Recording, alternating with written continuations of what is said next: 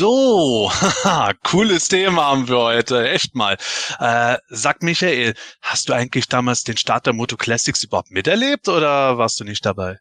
Ja doch, klar. Das war doch absolut genial. Ah, finde ich auch, oder? Und du, Gordon? Ja klar, Mann.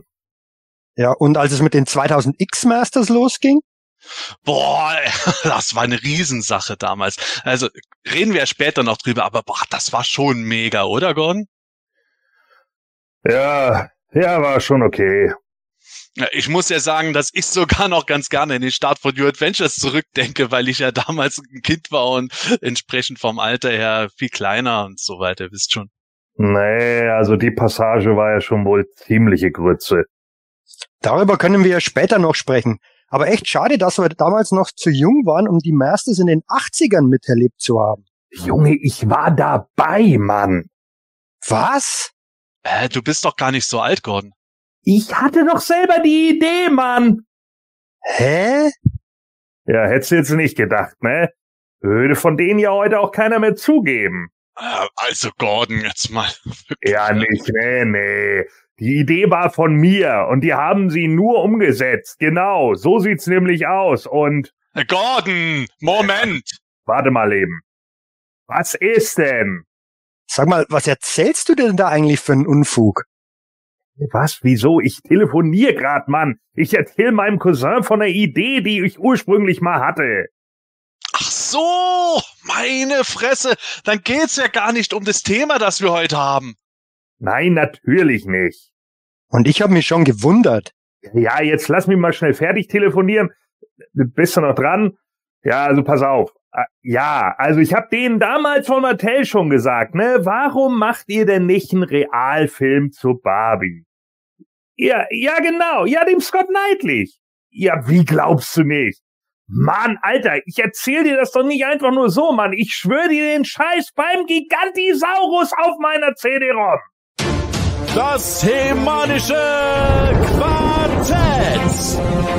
Präsentiert von planeteternia.de.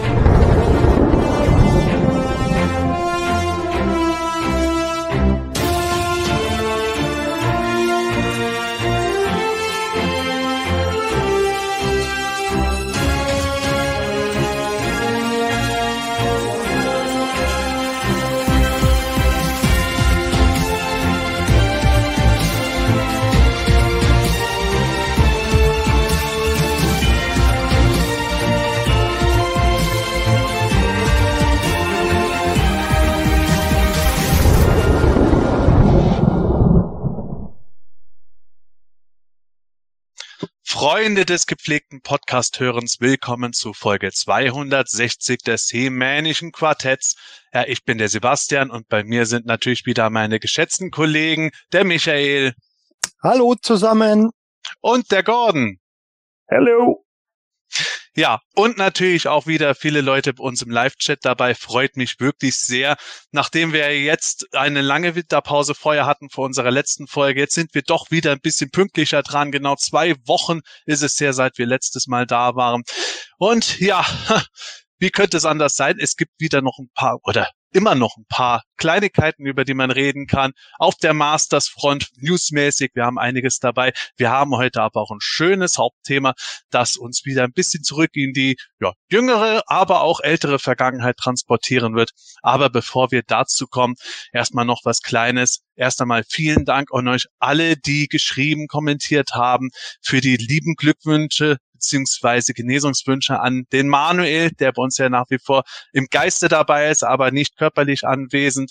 Er richtet auch viele liebe Grüße an euch aus und wir hoffen, dass er bald wieder bei uns sein kann, wenn es denn mal soweit ist. Bis dahin halten wir eben seinen Stuhl imaginär frei. Nochmals vielen Dank für die ganzen Wünsche und Grüße an ihn. Ja, wir haben dann natürlich auch noch ein weiteres Thema. Wer es äh, immer wieder versucht, der merkt es nach wie vor. Unsere Homepage planeteturnia.de ist leider nach wie vor nicht wieder aktiv. Und ich kann euch wirklich sagen, wir waren so, so dicht davor. Also wirklich ums Arschlecken waren wir kurz davor, dass sie online geht. Michael kann es bezeugen, der war selber noch dabei. Und dann haben wir noch leider Fehler festgestellt in den Skripts. Wir können übrigens das mal als schönen Fortschritt. Wir können mittlerweile selber wieder an was arbeiten. Aber die Updates, die gemacht wurden, sorgen dafür, dass wir eben intern was arbeiten müssen. Und das ist halt doch ein bisschen ja, vertrackter, als man es sich wünschen würde. Deswegen hat es dann doch ein bisschen länger gedauert. Und der Fehler, den wir entdeckt haben, der hätte halt dafür gesorgt, dass äh, ja ihr nicht so gut mit der Seite umgehen können, wie ihr es gerne würdet. Und wir sind nach wie vor dran. Wir hoffen, dass wir bald wieder online sein werden mit der Homepage. Wir kriegen nach wie vor jeden Tag, wirklich jeden Tag Nachrichten. Ich komme kaum hinterher, das alles zu sagen. Und ja, ich weiß, wir hätten noch andere Social-Media-Kanäle, auf denen wir jeden Tag was posten könnten.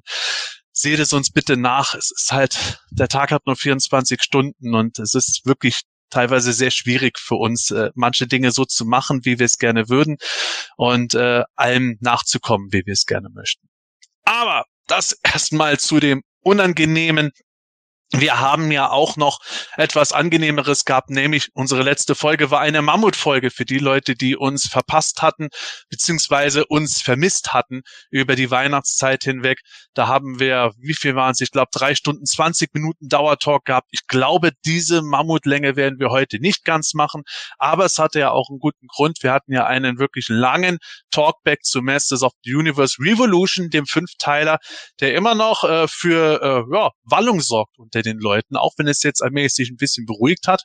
Und ja, ich würde mal sagen, ähm, die Reaktionen, die waren ja zum Teil unterschiedlich. Ich persönlich habe tatsächlich sehr viele positive Reaktionen von Leuten auch aus dem äh, Bekanntenkreis und Freundeskreis bekommen, die zum einen gesagt haben, ja, ah, das ist schön, dass ihr das auch mal äh, auf die Weise erzählt habt, die positiven wie die negativen Punkte.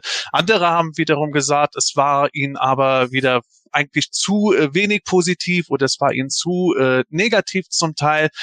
Und ich muss selbst von meiner persönlichen Perspektive aus sagen, ich kann manche Kritik durchaus auch nachvollziehen, weil ich beim Nachhören dann auch gemerkt habe, irgendwann hat es bei uns mal teilweise ein bisschen uns auch mitgenommen. Wir sind ja selber auch Fans und deswegen leidenschaftlich, wo wir uns mal ziemlich mit dem beschäftigt haben, was wir nicht so gut fanden.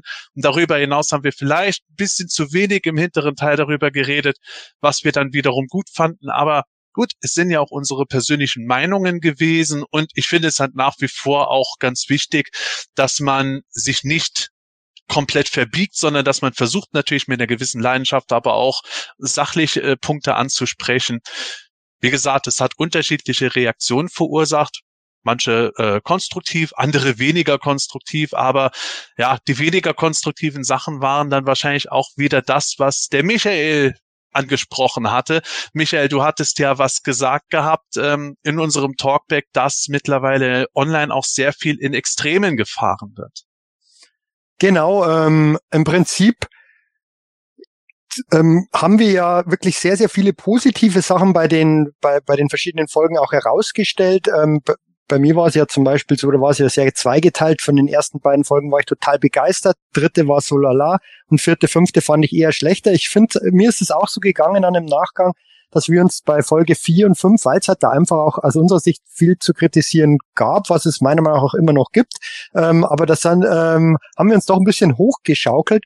Aber ähm, wie bei so vielem fehlt halt oftmals so ein bisschen die Tendenz zur Mitte. Und wenn ich jetzt, was ich gerade beschrieben habe, die ersten zwei Folgen sehr gut, dritte, vierte, äh, vierte, fünfte bei mir eher schlecht, dritte in der Mitte, ähm, dann wären wir wieder in der Mitte und wir haben es ja dann letztendlich gar nicht so schlecht bewertet. Wir waren zwischen zwei und drei letztendlich von der Bewertung her, was immer noch, ich glaube, ich war bei einer zwei minus, es, es ist noch gut. Es, es ist halt so, wenn man am Anfang das Positive sagt, und dann wird es zunehmend negativer und das Letzte oder was dann am Schluss gesagt wird, bleibt meistens dann so in Erinnerung. Ähm, deshalb ist es leider häufig so, ähm, dass es wirklich oftmals nur noch die Extreme gibt. Entweder man, man liebt die Serie total oder man, man hasst sie, aber bei uns ist es eigentlich ziemlich in der Mitte oder eher sogar zum Positiven. Es kam vielleicht manchmal an manchen Stellen ein bisschen anders rüber, aber das ist so diese Extre das sind so diese Extreme im, im Internet, die oftmals leider durchkommen, auch in der Gesellschaft, dass es diese, dass diese Graubereiche bisschen fehlen. Und das finde ich persönlich bisschen schade. Und deswegen glaube ich, waren auch viele positive Rückmeldungen da, dass wir eben nicht bedingungslos alles abgefeiert haben, ähm, sondern auch wirklich kritische Punkte angesprochen haben. Und wie du auch gesagt hast, das ist halt unsere eigene Meinung. Aber die Bewertung letztendlich war ja durchaus positiv. Ich sehe das ähnlich und und äh, zumal, ach ja Leute, es ist ein Cartoon. Wenn der jetzt nicht stattgefunden hätte, wäre unser aller Leben nicht vorbei. Es ist ein Cartoon.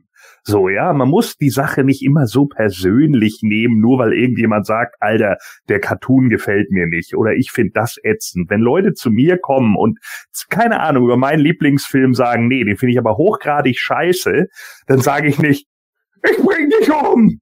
Ja, sage ich ja, okay. Also wohlgemerkt, keiner hat uns angedroht, uns umzubringen. Nein. Nein, das nicht. Im Norden wurde angedroht, dass seine Mocks geöffnet werden, aber. Aber wir müssen jetzt auch mal ehrlich sein, es gab auch wieder so ein, zwei Kommentare unter YouTube und keine Ahnung, die dann immer hochgradig beleidigend dann gegen unsere Personen gehen oder wo Leute uns dann plötzlich erzählen wollen, was denn da alles irgendwie dies und jenes ist. Alter, wir können über alles diskutieren, aber Beleidigungen werden ausgeblendet. Das ist doch wohl vollkommen klar.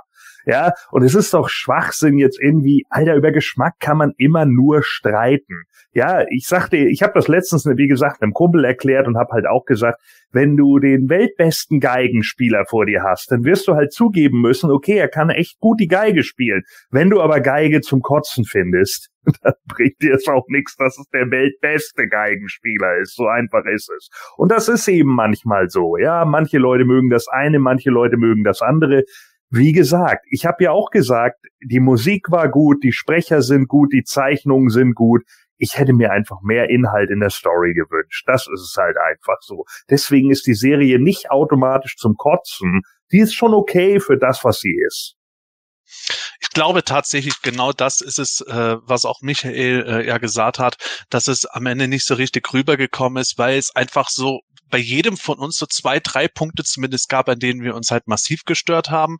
Und auf die hat man sich natürlich konzentriert. Das kennt ihr ja selber auch. Stellt euch mal vor, ihr seid im Restaurant, Vorspeise, Hauptgang, Nachgericht, sofern man sich heute noch leisten kann. Ähm, und dann sagt ihr irgendwo, ja, also die Suppe, die war eigentlich ganz gut. Das Hauptgericht, das war, und das war, ja, war, war für, die, war für das Geld eigentlich ganz okay. Ja, aber der Nachricht, der, der Nachtisch, der sollte süß sein, der war total versalzen. Worüber werdet ihr auf der Heimfahrt reden? Den Nachtisch natürlich. Ist halt leider so. Also ich kann es auch absolut verstehen. Ich habe auch von manchen Leuten gehört, die einfach gesagt haben, ja, tut mir leid, aber so viel äh, kritisieren und so und, um die einzelnen Punkte, das ist nicht meins. Ich fand die Serie super ist für mich auch, wenn ich einen Film oder eine Serie super finde und höre einen Podcast darüber, werde ich mir wahrscheinlich den auch nicht komplett anhören, wenn ich merke oder das Gefühl habe, dass es sich eher auf die negativen Sachen konzentriert. Wenn, wenn dieses Ungleichgewicht äh, stattgefunden hat, bitte ich das zu entschuldigen. Ich spreche es auch deswegen an, damit ihr auch natürlich merkt, wir äh, hören tatsächlich auch auf euer Feedback. Aber zugleich eben, wie gesagt, es gab auch sehr viel äh, Feedback, die es begrüßt haben und auch gesagt haben, ja, egal wie es vielleicht äh, teilweise individuell rübergekommen ist, aber in der Sache, das hat schon gestimmt und ich habe das auch nicht so gefeiert und danke, dass ihr das auch angesprochen hattet. Da gibt es halt immer das breite Spektrum des Ganzen. Und da hat man auch tatsächlich, zumindest habe ich es an den Reaktionen gesehen, die ich gelesen habe, die ich auch persönlich bekommen habe, dass da sehr viel Unterschiedliches dabei war und eben nicht nur irgendwie kacke oder super. Und ich hoffe, dass wir doch den meisten da durchaus ein Vergnügen damit bereitet haben. Nichtsdestotrotz, heute haben wir definitiv einen Talkback, wo es nicht darum gehen wird, äh, wie wir eine Serie finden. Insofern bin ich schon sehr gespannt, was wir heute reden werden. Ja, dann würde ich schon sagen, legen wir doch los mit unseren obligatorischen Hörerfragen der heutigen Folge. Heute haben wir ein bisschen mehr dabei. Ich glaube, das kriegen wir heute ganz gut unter, liebe Hörer und Hörerinnen. Also fangen wir an. Der Ben Franke hat uns geschickt, hat uns geschrieben. Hallo, liebes DHQ-Trio. Hoffentlich seid ihr bald wieder zu viert. Mir fällt immer wieder auf, dass auch die billigsten Firmen, wie kleine Püppchen, Autos, kleinen Kinderspielzeugproduzenten, die machen jedenfalls perfekte Paintjobs, obwohl diese Waren eben auch Massenwaren sind und aus China oder dem asiatischen Raum kommen. Warum also bekommt es Mattel bei den Origins und Masterverse nicht hin, einen makellosen Paintjob zu gewährleisten? Liebe Grüße und bis bald, Ben. Michael, was sagst du hm. dazu? Ähm, ist für mich tatsächlich etwas schwer zu beantworten, weil ich ja nur meistens auf die Universe sammle und ähm, bei anderen Toylines das gar nicht so genau weiß, ob ähm, ich bezweifle aber, dass, dass irgendwelche Billigfirmen von Kinderspielzeug und so weiter alle einen makellosen Paintjob hinbekommen. Ähm, das vielleicht ist da einfach nicht so viel Bemalung drauf. Wenn ich jetzt ähm, an die Masters of the Universe denke, die ich mir jetzt da besorgt habe aus ähm, Südamerika, diese, diese bisschen größeren Figuren, das sind ja da drüben Billigfiguren, die kosten da glaube ich sieben, acht Dollar, gibt's halt leider bei uns nicht. Die sind recht gut bemalt, aber die haben halt viel, viel weniger Bemalung drauf. Und wenn viel weniger Bemalung drauf ist, dann ähm, ist die natürlich auch leichter anzubringen aus meiner Sicht.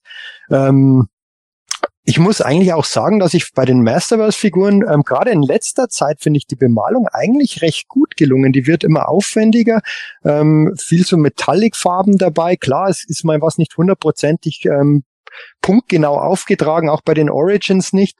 Es hängt wahrscheinlich schon auch mit der Firma zu, jeweiligen Firma zusammen, wo man produzieren lässt, ähm, wobei sich die wahrscheinlich alle nicht wahnsinnig viel schenken. Ähm, kann mich noch bei den Classics erinnern, wo es manchmal bei manchen Figuren die Probleme mit den Augen gab, wo es, wo es dann echt krass ist. Bei Spycore, glaube ich, war das, weil wenn das, wenn der, wenn die Pupille etwas schief aufgetragen ist, dann sieht, dann sieht, dann kriegt der gleich so einen blöden Blick. Ähm, so diese Derpy Eyes, ähm, die es damals öfters gab. Ähm, war bei den Classics ja auch damals schon, ist jetzt natürlich jetzt auch Mattel.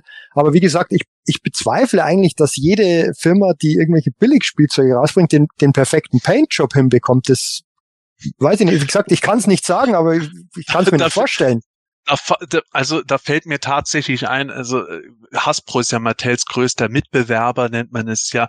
Von denen habe ich schon öfter Paintjobs gesehen, bei großen wie kleinen Figuren, äh, wo es mir richtig gegraust hat, wo ich dann in der Preisklasse da bei Mattel schon äh, dann eher sehr positiv geneigt war im Vergleich. Aber das kann natürlich auch jetzt ein subjektiver Eindruck sein. Aber was du sagst, diese ja, äh, Firmen mit dem Billigspielzeug, da habe ich auch schon Dinger gesehen. Und ich glaube manchmal fast, dass es eher ein bisschen äh, ein Bereich von dem ist, wie stark achtet man auf äh, Sachen. Wenn man jetzt im Laden an etwas vorbeigeht und sieht da jetzt erstmal nichts Großartiges, dann ist, dann ist es natürlich ein positiverer Eindruck, als wenn man wie ich äh, sich einen äh, Cartoon Collection Beast mit von den Origins aus dem Regal holen will und findet überall was zu beanstanden, weil man natürlich den perfekten Paint Shop sieht, äh, sucht. Oder ähm, man sieht halt nur zwei Figuren von der Toyline, die einen nicht interessieren und vergleicht dagegen zehn von der anderen. Das kann es schon sein, aber ich muss schon sagen, unabhängig davon, wie es jetzt bei aktuellen Masterverse vielleicht ist, ich habe ja auch immer wieder Sachen gehabt, wie die Horror-Coth Evelyn, die bei mir sehr, sehr schlampig bemalt war, äh, wo ich dann auch gedacht habe, ah, sowas müsste doch besser gehen. Oder Gordon, wie siehst du das? Was? Ach, ja. So, ja, also, äh, nee, tut mir leid, aber ich, ich kann das nicht unterstützen, was äh, der Fragensteller hier sagt, dass er bei etlichen anderen Toylines einen deutlich besseren Paintjob sieht. Nö.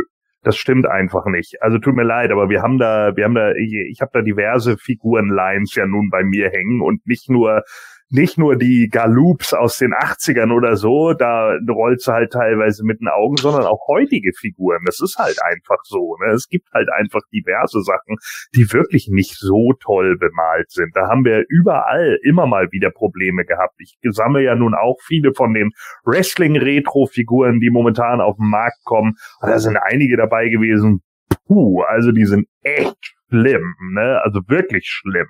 Und auch bei Hasbro habe ich das schon gesehen oder Neka habe ich es auch schon gesehen, ne? Also ich habe auch äh, einige Neka-Figuren gesehen, die sind der Hammer, aber es gab eben auch welche, wo ich gedacht habe, nee, da fehlt irgendwie dann mhm. der Farblayer oder sonst irgendwie was. Und dann kommt es ja auch noch, dass dann einige in der in der Verpackung dann noch hin und her reiben und die Farbe reibt sich am Plastik ab oder sonst irgendwie was. Das haben wir schon ein paar Mal öfter gehabt. Also tut mir leid, aber das das das ist kein Problem Problem, das nur Mattel alleine hat. Ich glaube, das ist auch wichtig dabei zu sagen, zumindest ist es meine Sichtweise so. Ich sage jetzt nicht, dass Mattel, äh, dass es nicht stimmt, dass Mattel irgendwo äh, keine guten Paintjobs äh, oder dass Mattel schlechte Paintjobs die ganze Zeit macht. Äh, ich sehe es halt schon so, dass Sachen verbesserungswürdig sein können. Ich glaube nur, dass die Konkurrenz auch nicht besser ist. Und das ist für mich generell so ein Problem heutzutage geworden. Ich rede ja so gerne von ähm, Preis-Leistungs-Verhältnis, was für mich äh, häufiger ein Ungleichgewicht heutzutage geraten ist, was natürlich auch teilweise die Ursachen hat. Heute sind Actionfiguren nicht mehr die Art von Massenware, wie sie mal in den 80er und 90er Jahren waren. Und äh, natürlich ist dann da auch noch mal ein bisschen ein höherer Preis äh, dran und wir sind natürlich auch Erwachsene, die mittlerweile auch ein anderes Level erwarten, als wir es möglicherweise als Heranwachsende erwartet haben. Das verzerrt das Ganze natürlich auch, aber nichtsdestotrotz würde ich halt mir manchmal schon ein bisschen mehr Quality Control wünschen, als es gefühlt manchmal stattfindet. Ich sage nicht, dass die Qualitätskontrolle generell abstinkt, aber es es gibt halt immer wieder so Ausreißer, wie Michael gesagt hat, bei den Moto Classics gab es da mal eine schielende Angela im, keine Ahnung, im achten Classics-Jahr, wo du gedacht hast, sowas darf eigentlich nicht mehr passieren. Und es kommt halt immer wieder drin vor, wo man sich halt auch fragt, woran liegt's am Ende? Ja. Das war übrigens die Antwort, die ich gerade eingeblendet habe, war von unserem Fragensteller, der jetzt hier live mit im Chat ist. Also wenn ihr eure Fragen natürlich ähm, einschickt, äh, wie immer natürlich hier an quartett.planeteturnia.de, könnt ihr sie natürlich auch hier in den äh, äh, live mit uns im Chat nochmal irgendwie kommentieren. Gehen wir zur nächsten Frage. Gordon, eine Sache noch. Was sollten die Leute nicht vergessen? Ja, die Daumen nach oben natürlich. Die, die Daumen! Daumen! So.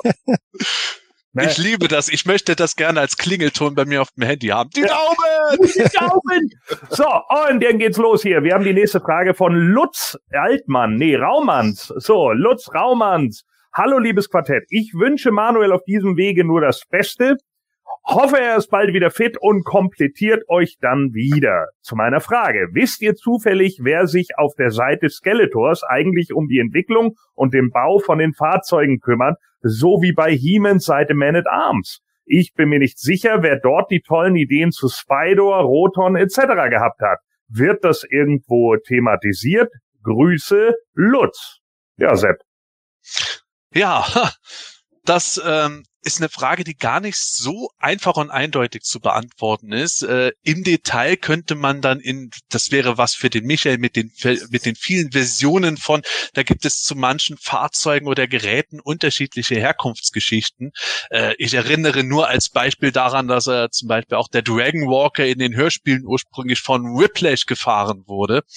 Ähm, aber generell kann man es eigentlich auf drei Charaktere herunterbrechen. Zum einen äh, war früher äh, gerade durch den, äh, ich glaube auch durch den Filmation-Cartoon stark Trapjaw, der Tech-Guy bei Skeletor, der viel Maschinelles gemacht hat, hat sich ja irgendwie thematisch fast angeboten, dass er irgendwie seinen eigenen Roboterarm ja auch noch ein bisschen justieren kann und deswegen auch äh, natürlich ein bisschen der Mechaniker da sein kann. Und ähm, das hat sich dann aber auch relativ schnell gewandelt, aber es gab zum Beispiel auch das Vintage Mini-Comic äh, The Terror Claws Strike. Dort wurde gezeigt, dass Spycore die Terror-Clown von Skeletor und seine Waffe, die die Figur dabei hatte, äh, gezimmert hatte. Der war da regelrecht der Schmied Skeletors. Ähm, das im Übrigen im aktuellen Masters Werbeheft wird da auch nochmal aufgegriffen, wo wir es gemacht haben, dass äh, Spycore die Dragon Blaster Rüstung von Skeletor baut. Ein kleiner Fun Fact. Das Ganze hat sich dann aber von diesen Charakteren sehr schnell wegentwickelt im 2000X Cartoon, wo Triklops oder Triklops der Tag Guy Skeletors wurde, der die Doomseeker gebaut hat, der eigentlich sämtliche Bauten, Maschinen, Erfindungen, was auch immer, was Skeletor gebraucht hat, konstruiert hat. Und das hat sich eigentlich bis heute ziemlich, ähm, ja, durch die verschiedenen Canons gezogen, dass Trigon und das Triclops eher derjenige ist, der bei Skeletor die Sachen zusammenbaut oder repariert und was auch immer macht, bis eben hin zu Masters of the Universe Revelation, wo wir gesehen hatten, dass just Triclops der ja, oberste Priester des Motherboard gewesen ist, was dann da auch wieder gepasst hat, weil er eigentlich der ist, der am meisten damit assoziiert wird, der weniger mit Magie und mehr mit Technik zu tun kann man, glaube ich, eigentlich nicht mehr viel dazu ergänzen. Also sehe ich genauso. Ich bin auch, also, ich persönlich muss auch tatsächlich sagen, dass mir Triclops Update in 2000X super gefallen hat. Ja. Aber da kommen wir in unserem Hauptthema dann noch zu.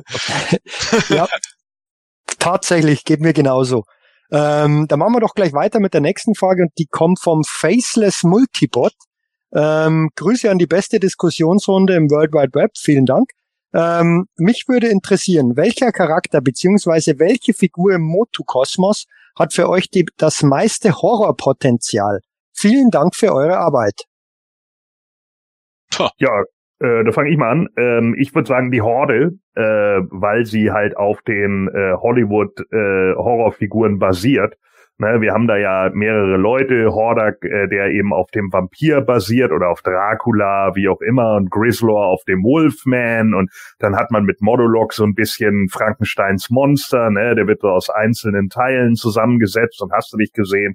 Äh, später hat man, man hatte ja auch die Horde Mumie deswegen äh, ursprünglich in den ganzen Sachen mit drin und so und ich denke, damit kann man halt auch tatsächlich am meisten machen. Ich erinnere mich da noch, es gab mal einen Künstler, glaube, es war auf Deviant Art vor einigen Jahren, der ganz viele solche Bilder gemacht hat, wie die tatsächlich aussehen würden, wenn sie in einem heutigen Horrorfilm irgendwie stattfinden würden.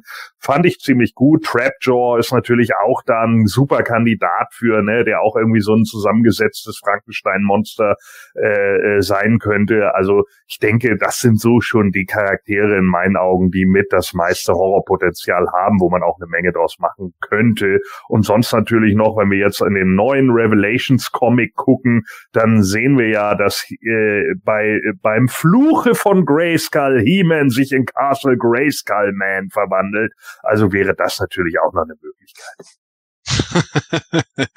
ja, ähm, böse Zungen behaupten ja, dass das größte Horrorpotenzial in den Rulers of the Sun steckt. äh, Fände ich ein bisschen unfair, wobei ich das halt schon gruselig finde, wenn ich die, das Brustwappen von Holographo sehe, aber das habe ich ja schon im Video gezeigt, das kann man schön abstreifen. Äh, okay, das war jetzt ein bisschen gemein, ist nicht böse gemeint, aber der musste raus. Äh, ich mag ja Holographe ohne den Hologramm-Button. aber ähm, ja, die Horde hat natürlich dieses Horrorpotenzial, ist jetzt aber auch dadurch geprägt, äh, wie man sie erlebt hat. Und da ist der Horroraspekt ja oft nicht so wirklich vorhanden gewesen. Auch wenn Hordak eben Gordon hat es gesagt, mit den Universal Monsters natürlich die Vertretung von Dracula ist, als vampirisches äh, Fledermauswesen es ist natürlich absolut naheliegend, dass Scarecrow, äh, dessen äh, eigene Kraft eigentlich schon aus dem Horror kommt, aus der Angst der Leute vor ihm, äh, dass der natürlich dafür prädestiniert ist. Das haben wir ja auch in diversen Geschichten gesehen. Es gibt das 2000X Comic The Power of Fear, wo seine Kräfte recht gut eingesetzt wurden. In Masters äh, Revelation und Revolution hat man ihn ziemlich gut, finde ich, dargestellt gehabt in genau dieser Rolle. Und der ist für mich eigentlich der Prototyp des Horror-Charakters. Wobei ich sagen muss, ich bin ähm, immer noch ein Riesenfan von ähm, der Filmation-Doppelfolge House of Shokoti, ähm, wo eben die namensgebende Person Shokoti wo es auch schon so ein bisschen suggeriert wurde, als wäre sie eine Art untotes Vampirwesen. Das gefällt mir bis heute irgendwie ziemlich gut. Und ich glaube, dass äh, gerade Shokoti, äh, so wie sie in dieser Doppelfolge dargestellt wurde, obwohl sie eigentlich erst in der zwo im zweiten Teil auftrat, auch ein sehr großes Horrorpotenzial hat, das heutzutage gerne übersehen wird. Ähm, bei mir ist es so, ich, ich bin da ähnlich wie der Gordon bei der Horde direkt gelandet. Ähm, es kommt halt ganz drauf an, welche ja, Iteration dieser Figuren man nimmt oder de, der Charaktere. Wenn man natürlich an die Filmation-Horde denkt, dann ist es natürlich, ähm, hat, ist das Horrorpotenzial nicht so groß. Ähm, bei mir waren aber da sofort die Stactions im Kopf. Und wenn ich, wenn ich an die Stactions denke und die Montana Staction, die Leech Staction äh, oder auch Webster vielleicht, ähm, die, die sehen schon ziemlich fies aus. Und, ähm, vielleicht Webster, so ein Zufall. Ja, weil er gerade gegenübersteht. Ähm, der, der war ja auch in einem, einem der neuen Comics mal dabei, so in, in so einer kurzen Geschichte, wo er, wo er ziemlich ähm, ja, monsterhaft dargestellt ist und auf Prince Adam losgeht. Ähm, das, das sah ist, schon das ziemlich. die, das ist die mit Castle Grayskull Man. Ah, das ist die, genau. Da ist der das Webster ist ja auch dabei. Ja, genau. Und, und, und der sieht da auch schon ziemlich horrormäßig aus. Ähm, also da, da gibt schon etliche Charaktere, die, die ziemlich furchteinflößend sein können.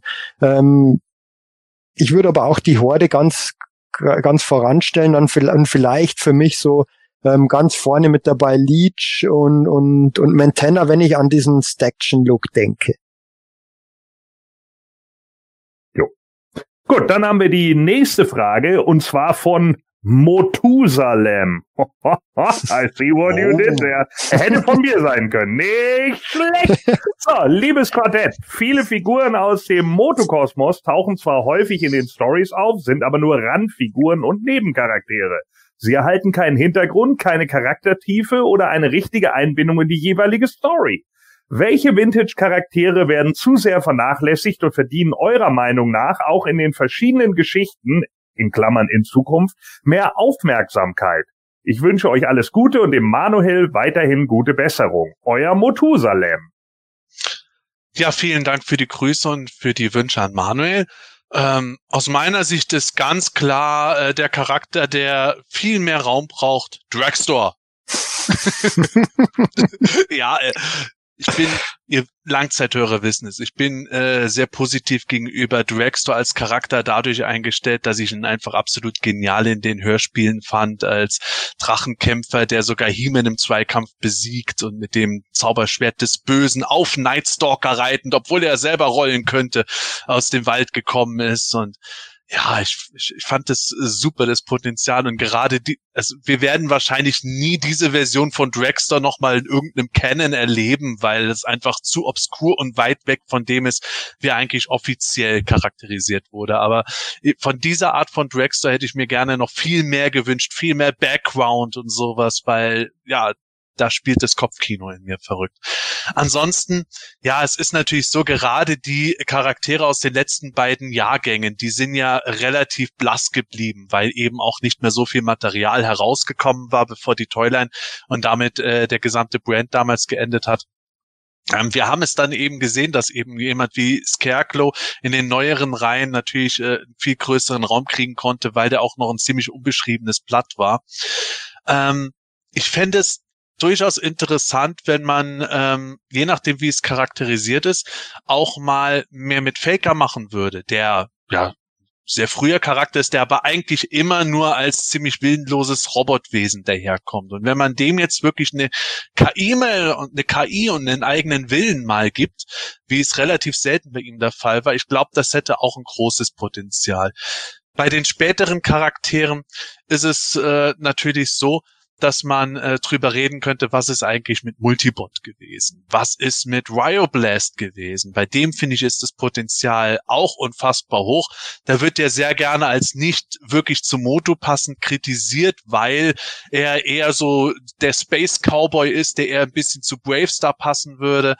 Genau das ist ja so mein langjähriger, 20 Jahre gehegter Wunsch, dass äh, Rio Blast irgendwann mal offiziell eine Story die Brücke zwischen Eternia und New Texas äh, beschreitet ja, und da die Verbindung eingeht. Wie geil wäre das denn? Und dann erfährt man mehr über den Charakter, der vielleicht ein Space Marshal mal war, aber lasst mich mal spekulieren, in Ungnade gefallen ist, aber dann äh, sich selber rehabilitiert hat, indem er auf Eternia, auf Eternia jetzt für Gesetz und Ordnung sorgt. Was weiß ich, was man sich da ausdenken kann.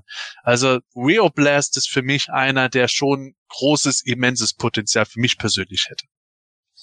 Ja, da kann ich bei, bei sehr, sehr vielem zustimmen. Ähm, ich musste tatsächlich bei dieser Frage an einen Kommentar, um es wieder aufzugreifen, was wir vorher gesagt haben zum, zu unserer Cartoon-Kritik ähm, aus der letzten Folge, ähm, gab es mal einen Kommentar, weil wir gesagt hätten, dass das Tupad ja vorkommt in, im Revolution-Cartoon, kurz eingeführt wird, rennt dann vor, ähm, streitet sich kurz ähm, miteinander, die beiden Köpfe und dann wird er halt verwandelt und dann war es das wieder vom Tubet, dass wir uns da etwas mehr gewünscht hätten. Dann hat derjenige gesagt, ähm, ja, was wir uns denn da groß wünschen, was soll denn da groß erzählt werden? Und, und das ist genau der Ansatzpunkt, wo ich jetzt einsteigen möchte, warum ich, und der Gordon hat ihn vorher schon angesprochen, den 2000X-Cartoon so großartig finde. Yeah. Weil da gab's nämlich genau diese Geschichten. Da wurde erzählt, was, wie ist ähm, Oedipus zu Stinkor geworden? Ähm, wie sind Badra und Tuva zu Tubet geworden. Da ist es erzählt worden. Das ist mir genau. schon klar. Das ist in, in fünf Folgen nicht machbar. Dafür ist dieses, sind diese Folgen zu kurz.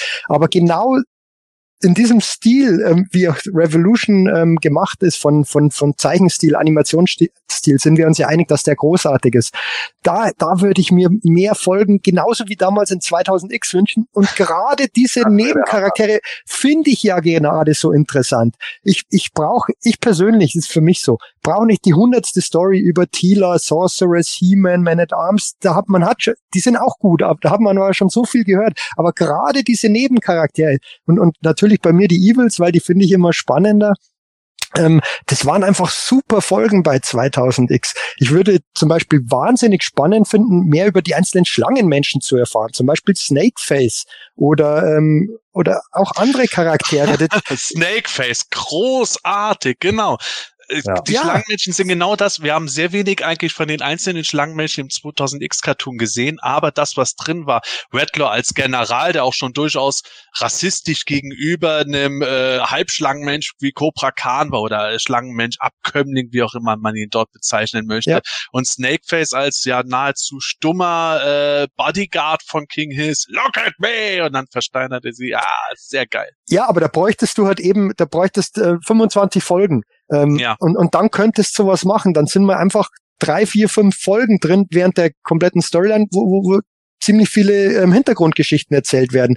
Aber wie gesagt, in fünf Folgen oder auch in zehn Folgen nicht machbar. Aber das würde ich gerade das Spannende finden. Deswegen fand ich ja auch ähm, Evelyn zum Beispiel in, in, in Revelation so großartig, weil da eben so viel erzählt wurde. Und zu Evelyn haben wir aber schon immer viel erfahren. Ähm, ist natürlich kein Nebencharakter und geht jetzt von dieser Frage weg, aber ähm, es gäbe da sehr, sehr viele Nebencharaktere. Auch Rio Blast, wie du sagst. Da, da gibt da gäb's wahnsinnig viel Potenzial. Aber ähm, ich befürchte, das wird halt nicht ausgereizt werden, weil einfach zu wenig Raum dafür da ist. Weißt du, was die dir sagen, wenn du äh, zu den Charakteren sagst, ich möchte gerne mehr über euch erfahren, mehr Background? Michael, du bist sehr direkt. die lachen. Ja, also da, recht, da, da rennst du bei mir ja echt offene Türen ein. Ich bleib ja auch weiterhin dabei. Äh, 2000X ist für mich immer noch der beste Cartoon. Also äh, inklusive der Einberechnung vom jetzigen Kram. Wenn wir einen ja. 2000X Cartoon bekommen hätten mit der Storyline und den, den Aufbauten, die 2000X hatte, mit der Charakterentwicklung, die 2000X hätte, in dem Stil, wie jetzt Revolution gewesen wäre, das wäre perfekt.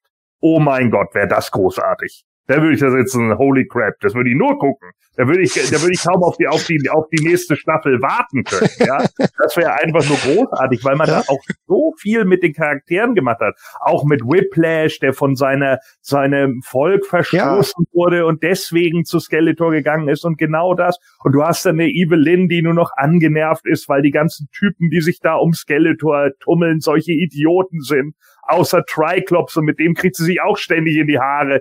Das ist doch der Oberhammer, genau so. Und auch auf der, auf der Seite der Guten. Ein Roboto, der so eine intelligente KI ist, dass er sich selber updatet zu einem Kampfroboter. Geil! So schreibt man halt einfach, Mann. Das war einfach. Ich sehe es schon kommen. Wir müssen 2000X-zentrische Folgen machen. Der Gordon, der ist schon wieder voll im ja, genau. Alter, die sollen mal anfangen, einfach ne, die machen doch jetzt gerade, ist es doch gestern irgendwie der neue Trailer für X-Men 97 rausgekommen. Ich muss ja sagen, ich bin noch nicht so hundertprozentig überzeugt, was den Zeichenstil angeht, weil man sieht einfach, es ist Computer. Es hat halt nicht mehr diesen Charme von den alten Zeichnungen. Aber alleine, was sie jetzt schon im, in dem Trailer gezeigt haben an Stories, ist halt hammerintelligent. Und da habe ich schon wieder gedacht, geil, da gucke ich auf jeden Fall mal rein. Klar, die Umsetzung kann scheiße sein, aber was der Trailer bis jetzt verspricht, ist halt super. So, und darauf habe ich halt Bock. Würde man das dann eben auch machen und einfach sagen, wisst ihr was, wir, wir fangen jetzt einfach damit an, wir machen einfach den zweiten Teil von, von Staffel 2 von 2000X und machen damit weiter, bin ich, I'm hooked, bin ich sofort da. Sofort. Ja, daran sieht man tatsächlich, dass die 2000X-Serie damals leider nicht leider nicht gefloppt ist, weil sie nicht gut war, sondern äh, ja. obwohl sie gut war, gefloppt ist. Das ist halt die Tragik dabei, sonst ja, wäre die genau. vielleicht noch stärker und sie war ja auch wirklich prägend und wegweisend bis heute dann wäre sie vielleicht stärker im Fokus. Aber mal schauen, vielleicht ist ja die X-Men äh, 97-Serie genau das, wenn die erfolgreich ist, dass dann auch äh, solche Potenziale wieder eröffnet. Wir kommen ja heute noch zu dem Thema Potenziale. Das ist nämlich die nächste und für heute letzte Frage unserer Hörer. Der Niki Holler hat uns nämlich geschrieben, meine Frage wäre, warum es Mattel mit dem Barbie-Film hinbekommt, einen Riesenerfolg zu kreieren und mit Masters nicht. Der Barbie-Film hat, soweit ich weiß, 1,4 Milliarden an den Kinokassen eingespielt und da ist noch kein Merchandise mit eingerechnet. Das muss doch mit Masters auch möglich sein oder zumindest eine kleine Serie wie zum Beispiel bei The Mandalorian. Das würde doch Mattel auch Einnahmen draus generieren und Moto wieder weiter in den Mainstream katapultieren. Wie seht ihr das? Viele Grüße aus Hesse. Nein. So einfach nur nein. Also die Origins sind im Laden schon hängen geblieben. Barbie ist eine Institution seit Jahrzehnten und dauerhaft immer wieder neu umgesetzt. Das läuft nur. Jedes Kind kennt Barbie.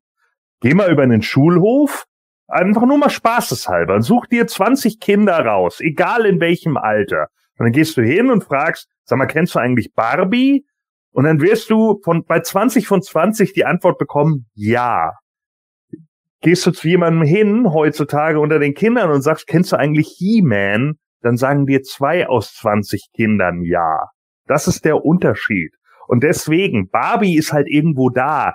He-Man steht in der Quartalsabrechnung von Mattel nicht mal mit auf ihren Produktlisten.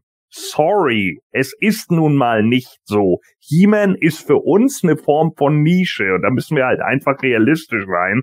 Es ist einfach nicht mehr so groß wie in den 80ern. In den 80ern gerne, gebe ich dir recht, da gab es alles. Aber jetzt ist es halt hauptsächlich eine Toyline für uns. Dass es auch Kinder gibt, die die mögen, mag sein, aber die meisten kennen He-Man halt einfach nicht. Da hast du mehr Erfolg mit Turtles. Es ist so was wir uns wohlgemerkt auch selbst anders sehr wünschen würden. Und man ja. merkt ja auch, Mattel arbeitet ja seit Jahren daran, diesen Brand zu bauen, aufzubauen. Das muss man natürlich auch so sehen. Wir reden jetzt nicht davon, dass die Toys sich gar nicht verkaufen. Wenn das der Fall wäre, dann hätten wir jetzt keine Toylines mehr. Aber man merkt ja auch, dass Mattel ganz viel tut und macht, um den Brand in Mainstream zu etablieren. Und das ist halt eben nicht, wir bauen den jetzt weiter auf, sondern wir müssen ihn wieder aufbauen, weil der einfach so lange weg war. Und man gemerkt hat, auch der Relaunch vor 20 Jahren, das ist auch schon wieder eben 20 Jahre her, das hat nicht funktioniert. Und äh, toi, toi, toi, dass es den Punkt erreichen wird, an dem halt äh, Masters so eine Institution werden könnte, wie es Barbie bereits ist. Aber es ist halt ein Kampf bergauf. Und man muss bei Barbie halt auch noch dazu sagen, dass sie da ähm, speziell jetzt natürlich auch den Zeitgeist getroffen haben mit dieser ähm, sich, sich selbst nicht so wirklich ernst nehmen, ironisch an die Sache rangehen. Ähm, das hat halt ganz gut gepasst. Das wäre bei Masters of the Universe wesentlich schwieriger, das irgendwie so umzusetzen. Ich meine, die ganzen Sachen, was problematisch wären bei so einem Film, ähm, haben wir ja schon häufig angesprochen. Es müsste halt auf auf Eternia spielen. Das CGI müsste gut sein. Es ist ähm, wesentlich schwieriger umzusetzen. Wie, wie machst du, bringst du He-Man rüber? Ähm, läuft er in Feldshorts rum und halb nackt oder ist er angezogen? Also das sind so viele Punkte, die einfach heutzutage einfach ja, ähm, nicht so leicht umzusetzen sind wie, wie so ein Barbie-Film letztendlich. Und, und ja. da war ja, da war ja, glaube ich, Mattel auch selbst überrascht, dass das so ein Mega-Erfolg ähm, wurde. Das war ja auch für meiner Meinung nach, natürlich haben sie es gehofft, aber das war für die wahrscheinlich auch nicht so abzusehen.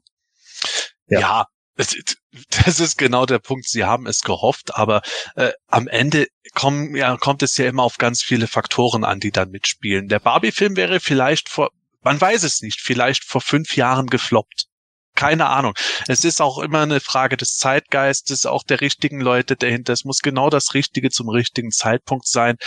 Ich sehe schon bei den äh, Masters äh, das Potenzial natürlich und der Kinofilm wird definitiv auch natürlich dazu beigetragen haben, dass äh, jetzt auch wieder das gesamte Mattel-Portfolio durch die Studios gereicht werden kann, weil die Studios natürlich hellhörig werden. Boah, der, der Erfolg letztes Jahr schlechthin ähm, was haben die denn noch vielleicht, dass man zu einem zumindest vergleichbaren Erfolg machen kann, wo man einfach gut mit Kohle verdient. Das, davon kann auch äh, Moto profitieren und hoffen wir, dass das der Fall sein wird. Aber es ist halt einfach nicht so einfach hinzugehen und zu sagen, ja Mensch, das ist doch gelaufen, dann macht es damit doch genauso. Genau. Gut, ähm, dann wären wir eigentlich mit den Fragen soweit durch. Ähm, schickt gerne weiter Fragen ähm, an quartett.planeteternia.de. Wir werden sie mit Sicherheit in den nächsten Folgen beantworten. Und ähm, dann kommen wir doch direkt ähm, zum News-Teil. Und da habe ich tatsächlich mal wieder ähm, in einem Printmedium News zum Masters of the Universe gelesen. Und zwar sogar zum Kinofilm. Neue Gerüchte zum Remake der Masters of the Universe Line. Mattel hat definitiv kein Interesse daran, ein weiteres Mal die Toys zu produzieren. Nun sollen sich Bandai und Resaurus um Lizenzen bemühen. Die Zeichentrickserie Moto Animated soll zumindest in den USA im Fernsehen starten, sobald der Kinofilm Ende 2000 kommt. Im Sommer 2000 soll es im Comic-Bereich angeblich zu einem Crossover unter dem Titel Marvel vs. Masters of the Universe kommen. Wir bleiben dran. Äh, ähm, ja, ich glaube, äh. falsch, falsches Jahr 2000. Äh, ich habe irgendwie, glaube ich, den Film versäumt im Jahr 2000 im Sommer. Wo hast du? Alter. Toy Hunters Journal vom Jahr 2000. Großartig, äh, schon News zum Film. Und es ah. gibt wieder neue News. Sepp, was kannst du uns sagen drüber? Also zuerst einmal das Toy Hunters Journal von damals. Grandios, hat hat mich gelehrt, dass ich nicht alleine auf der Welt bin, nicht einfach nur ein kranker Geist, der einen Psychiater braucht, weil er Actionfiguren immer noch als Erwachsener sammelt. Bis heute unerreicht dieses Magazin. Mit ganz viel Fanliebe und wunderschön gemacht. Ja, News! Es gibt News zum Masters Kinofilm. Ja! Gerade hatten wir es in der Q&A. Jetzt ist es doch soweit. Amazon MGM Studios soll in finalen Verhandlungen bezüglich der Filmrechte stehen. Und der Regisseur vom Bumblebee-Film, Travis Knight, der soll Regie bei diesem Film führen. Der Deal ist noch nicht final sicher, aber auch in der Endphase. Ja, das Drehbuch wird äh, von Chris Butler geschrieben, beziehungsweise er wird das bisherige von David Callahan und Aaron Adam nie überarbeiten. Und wer jetzt fragt, hä, was für ein Drehbuch, was war da nochmal? Ja, der letzte Stand damals war, dass äh, die Handlung äh, so wäre, dass Prinz Adam als Neunjähriger auf der Erde strandet und von seinem Zauberschwert getrennt wird, das ihn zurück nach Eternia bringen könnte. Und nahezu 20 Jahre später kehrt er endlich nach Eternia zurück, um dann Skeletor zu bekämpfen, wozu er jetzt aber erstmal zu Heeman werden muss. Also das war der ganz, ganz grobe Plot, der mal in einem der mittlerweile unzähligen Drehbü Drehbücherentwürfe stattgefunden hat. Ja, das ist genau diese News, die ich vorhin gemeint habe bei unserer Hörerfrage, wo ich sage, da sieht man das Potenzial dessen, dass der Erfolg des Barbie-Films Toi Toi Toi jetzt natürlich dafür gesorgt hat, dass wieder auch mehr Türen bei Filmstudios offen werden, um das Mattel-Portfolio dort nochmal heranzutragen und vielleicht auch Potenzial für den Masters-Film zu eröffnen. Ja, ob damit jetzt irgendwie ein Schritt weiter getan wird als bisher. Wir hatten ja auch schon feste Drehtermine, die im Sande verlaufen sind. Das weiß ich nicht. Vielleicht weiß es der Michael. Der guckt jetzt schon so gescheit. Ja, man weiß es tatsächlich nicht, aber ähm, wenn ein, ein, Drehbuch zum gefühlt hundertsten Mal umgeschrieben wird, ist, ist vielleicht nicht die beste Idee. Also nicht falsch verstehen, ich würde mir auch einen Film wünschen. Ich glaube zwar nicht, dass mir der Film gefallen würde, ähm, weil da ich, ich, ich kann mir heutzutage nicht mehr vorstellen, wie so ein Film aussehen würde, weil der, der wurde so oft schon äh, umgeschrieben, neue Drehbücher, dann gab's das, die Storyline. Ähm, wenn ich schon lese, dass der Himmel auf der Erde landet, äh, war schon 87 nicht so die beste Idee.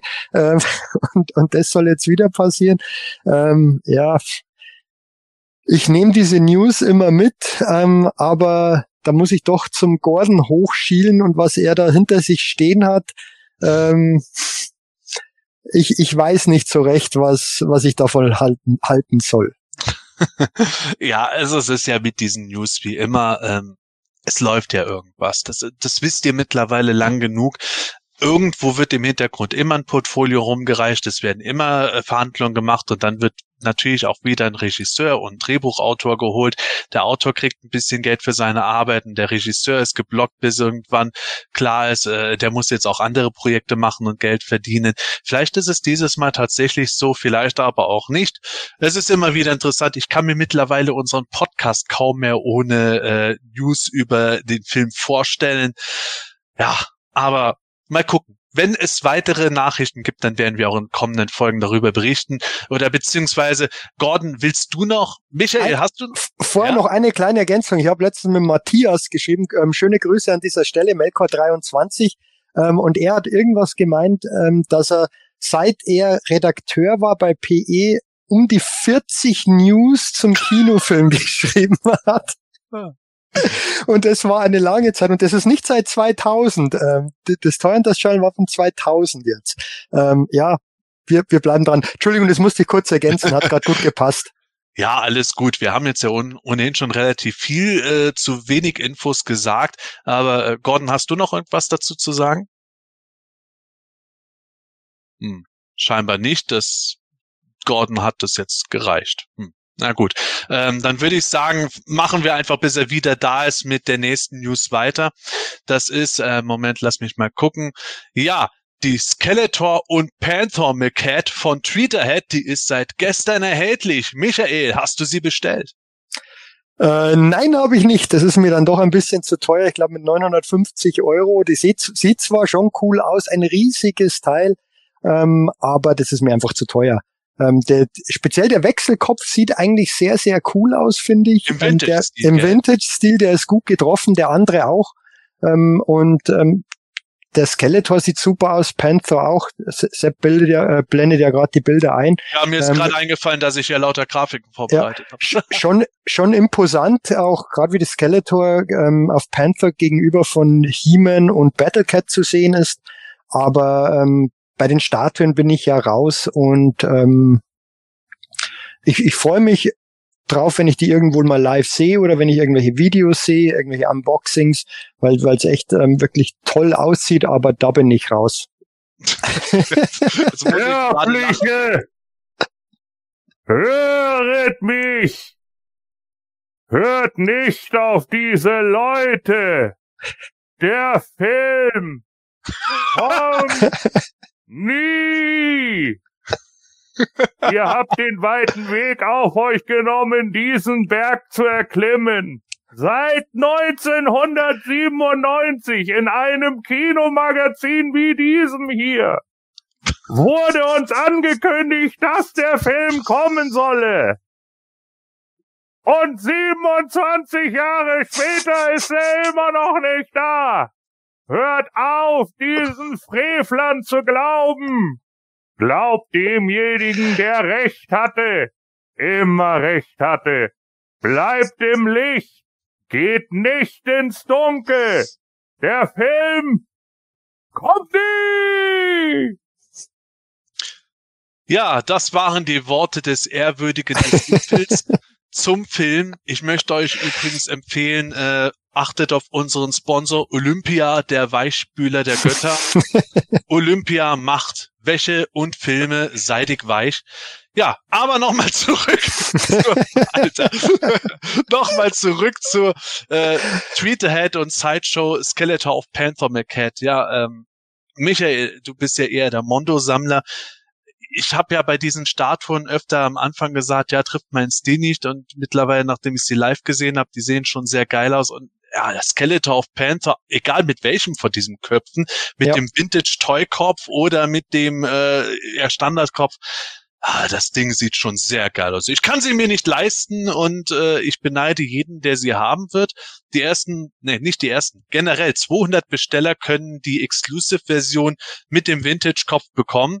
250, 250. 250, 250 Besteller können die Exklusivversion bei Sideshow.com bekommen. Ich muss sagen, ich beneide sie. Also das Ding sieht wirklich Sahne aus, oder Gordon? Ja, absolut. Ähm, ich, äh, wie gesagt, ich bin natürlich bei den ganzen Sachen und Statuen und sowas bin ich halt äh, äh generell raus. Aber ähm, ja, ich finde schon, äh, dass man es gut äh, übersetzt hat, gut, gut übernommen hat. So mir gefällt auch das äh, Skeletor-Gesicht so mit diesem ähm, hier unten äh, äh, links mit dem mit dem leichten Grinsen und so. Das finde ich alles nicht schlecht. Also da äh, kann ich schon verstehen, wenn da gerade Sammler dann auch zuschlagen. Und stand ja. stand ähm, kurz vor unserer Sendung habe ich eine News gesehen, dass von diesen 250 anscheinend die Hälfte weg ist circa. War ungefähr, ähm, was haben wir heute, ähm, 15, 16. Februar, ähm, ungefähr um Viertel nach acht abends waren von, von 250, 125 weg. Also es gibt okay. durchaus eine Käuferschaft für diese, für diese ähm, Markets, für diese 1 zu 6 Markets, ähm, aber die ist natürlich dann schon eher eher kleiner die Käuferschaft, weil es halt einfach wahnsinnig teuer ist und da kommt ja doch auch einiges raus. Diese diese Life-Size-Büsten von He-Man und Skeletor gab's ja, dann gibt's jetzt diese Statuen, dann gibt's diese regulären Sideshow-Statuen. Ähm, da, da kommt schon viel raus auch. Ja. ja, absolut. Also ich meine, seien wir ehrlich, Skeletor und Panther, dass Tweeterhead jetzt dort in ihrem eigenen Shop ähm, eben diese Exklusivversion mit auf 250 Stück limitiert anbietet, hat schon was damit zu tun, dass es eben Skeletor und Panther sind. Das könntest du eben nicht mit Dragster of Nightstalker machen, egal wie geil ich die Statue fände. Kommt Leute, wie geil wäre das? und auf der und auf der Box muss dann draufstehen because he can. Ähm, das ist aber ein Insider von uns. Aber ähm, ja, bei diesen Hauptcharakteren macht es natürlich Sinn, da noch ein bisschen irgendwo mehr rauszuschlagen. Ich finde es aber auch gut, dass diese Reihe sich jetzt verkauft. Peter hätte es ja schon mit äh, anderen Sachen in früheren Jahren ein bisschen auf die Schnauze leider gefallen, wie diesen Büsten, die es damals gab. Aber ja, sogar wenn sogar ich als Statuengegner schon etwas geil finde, dann wird es schon langsam eng für den Geldbeutel. Naja, drück auf jeden Fall jeden die Daumen, dass äh, Zoll und Co. und Versandkosten möglichst gering ausfallen werden. Da ist man ja immer dick dabei.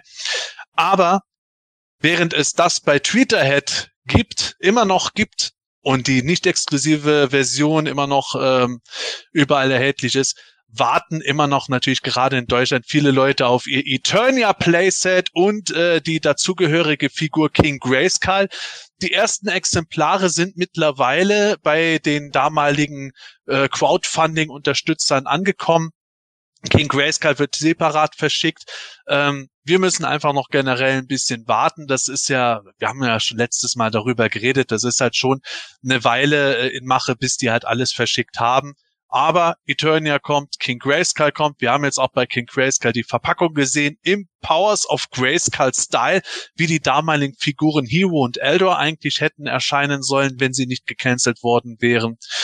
King Grayskull hat sogar ein blaues Schwert dabei. Ja, kann man so eigentlich nichts äh, weiter zu sagen, außer hoffentlich kommt alles heil an.